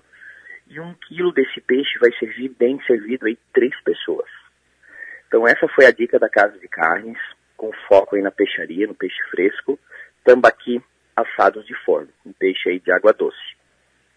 Maravilha, maravilha, maravilha. Paulinho, sempre bom te ouvir, sempre bom te ouvir, falar de, de carne e principalmente o conhecimento que tu demonstra com o assunto. Muito bom te ouvir sempre, toda quinta-feira. Um abraço, sucesso e energia, até quinta que vem. Obrigado, Adelô, obrigado aos ouvintes. Semana que vem eu vou trazer outra novidade, outro peixe de água doce, para deixar uma provocação para os nossos ouvintes. Obrigado tainha. mais uma vez. Peixe de água doce, uma tainha? é novidade, é do norte. Vou deixar curioso o povo aí. Tá bom, falou meu. Um abraço, até semana que vem semana que vem. Para fechar o programa, seu João Nassif, bom dia. Bom dia, é um prazer estar aqui de volta, né? Bom dia de novo, o senhor de já novo, falou comigo? De novo, de novo, bom dia aqui a toda hora, né? Perfeito, uma maravilha. É. Uh, o senhor vai estrear um podcast. Isso. Chique, hein, meu? É claro, né, meu? Então, devidamente atualizado, né? Lógico. O Nassif é um homem que tem idade, mas ele é sempre novo, novo. Sempre Isso. perseguindo o novo. Então, hoje à noite, sete horas, começa, né? Espero que o primeiro de muitos. Todas as quintas-feiras. Todas as quintas-feiras. 19 horas. E porque assim, Adelor, hoje é comum podcast, jogadores, dirigentes, personalidades, e muitas vezes é, ao esquecimento de pessoas que já viveram o futebol, já viveram a cidade, outros esportes também, né? Então eu vou procurar também no podcast resgatar esse, essas pessoas. Esses ex-jogadores, por exemplo, como vai acontecer hoje. Ado e Edvilson. né? Lá atrás. Sim. Anos, final dos anos 80, início dos anos 90. Onde é que anda o Ado? Eles têm uma escolinha Ah, aqui legal. em Criciúma. Né? Então o Ado e o Edvilson têm uma escolinha e são esquecidos pela mídia, Claro, né? claro, claro. porque já passaram tal, e naquela época também não tinham muita visibilidade. Mas como fizeram um bom trabalho, trabalharam, né, ajudaram o Criciúma em muitas oportunidades, eu vou começar com eles.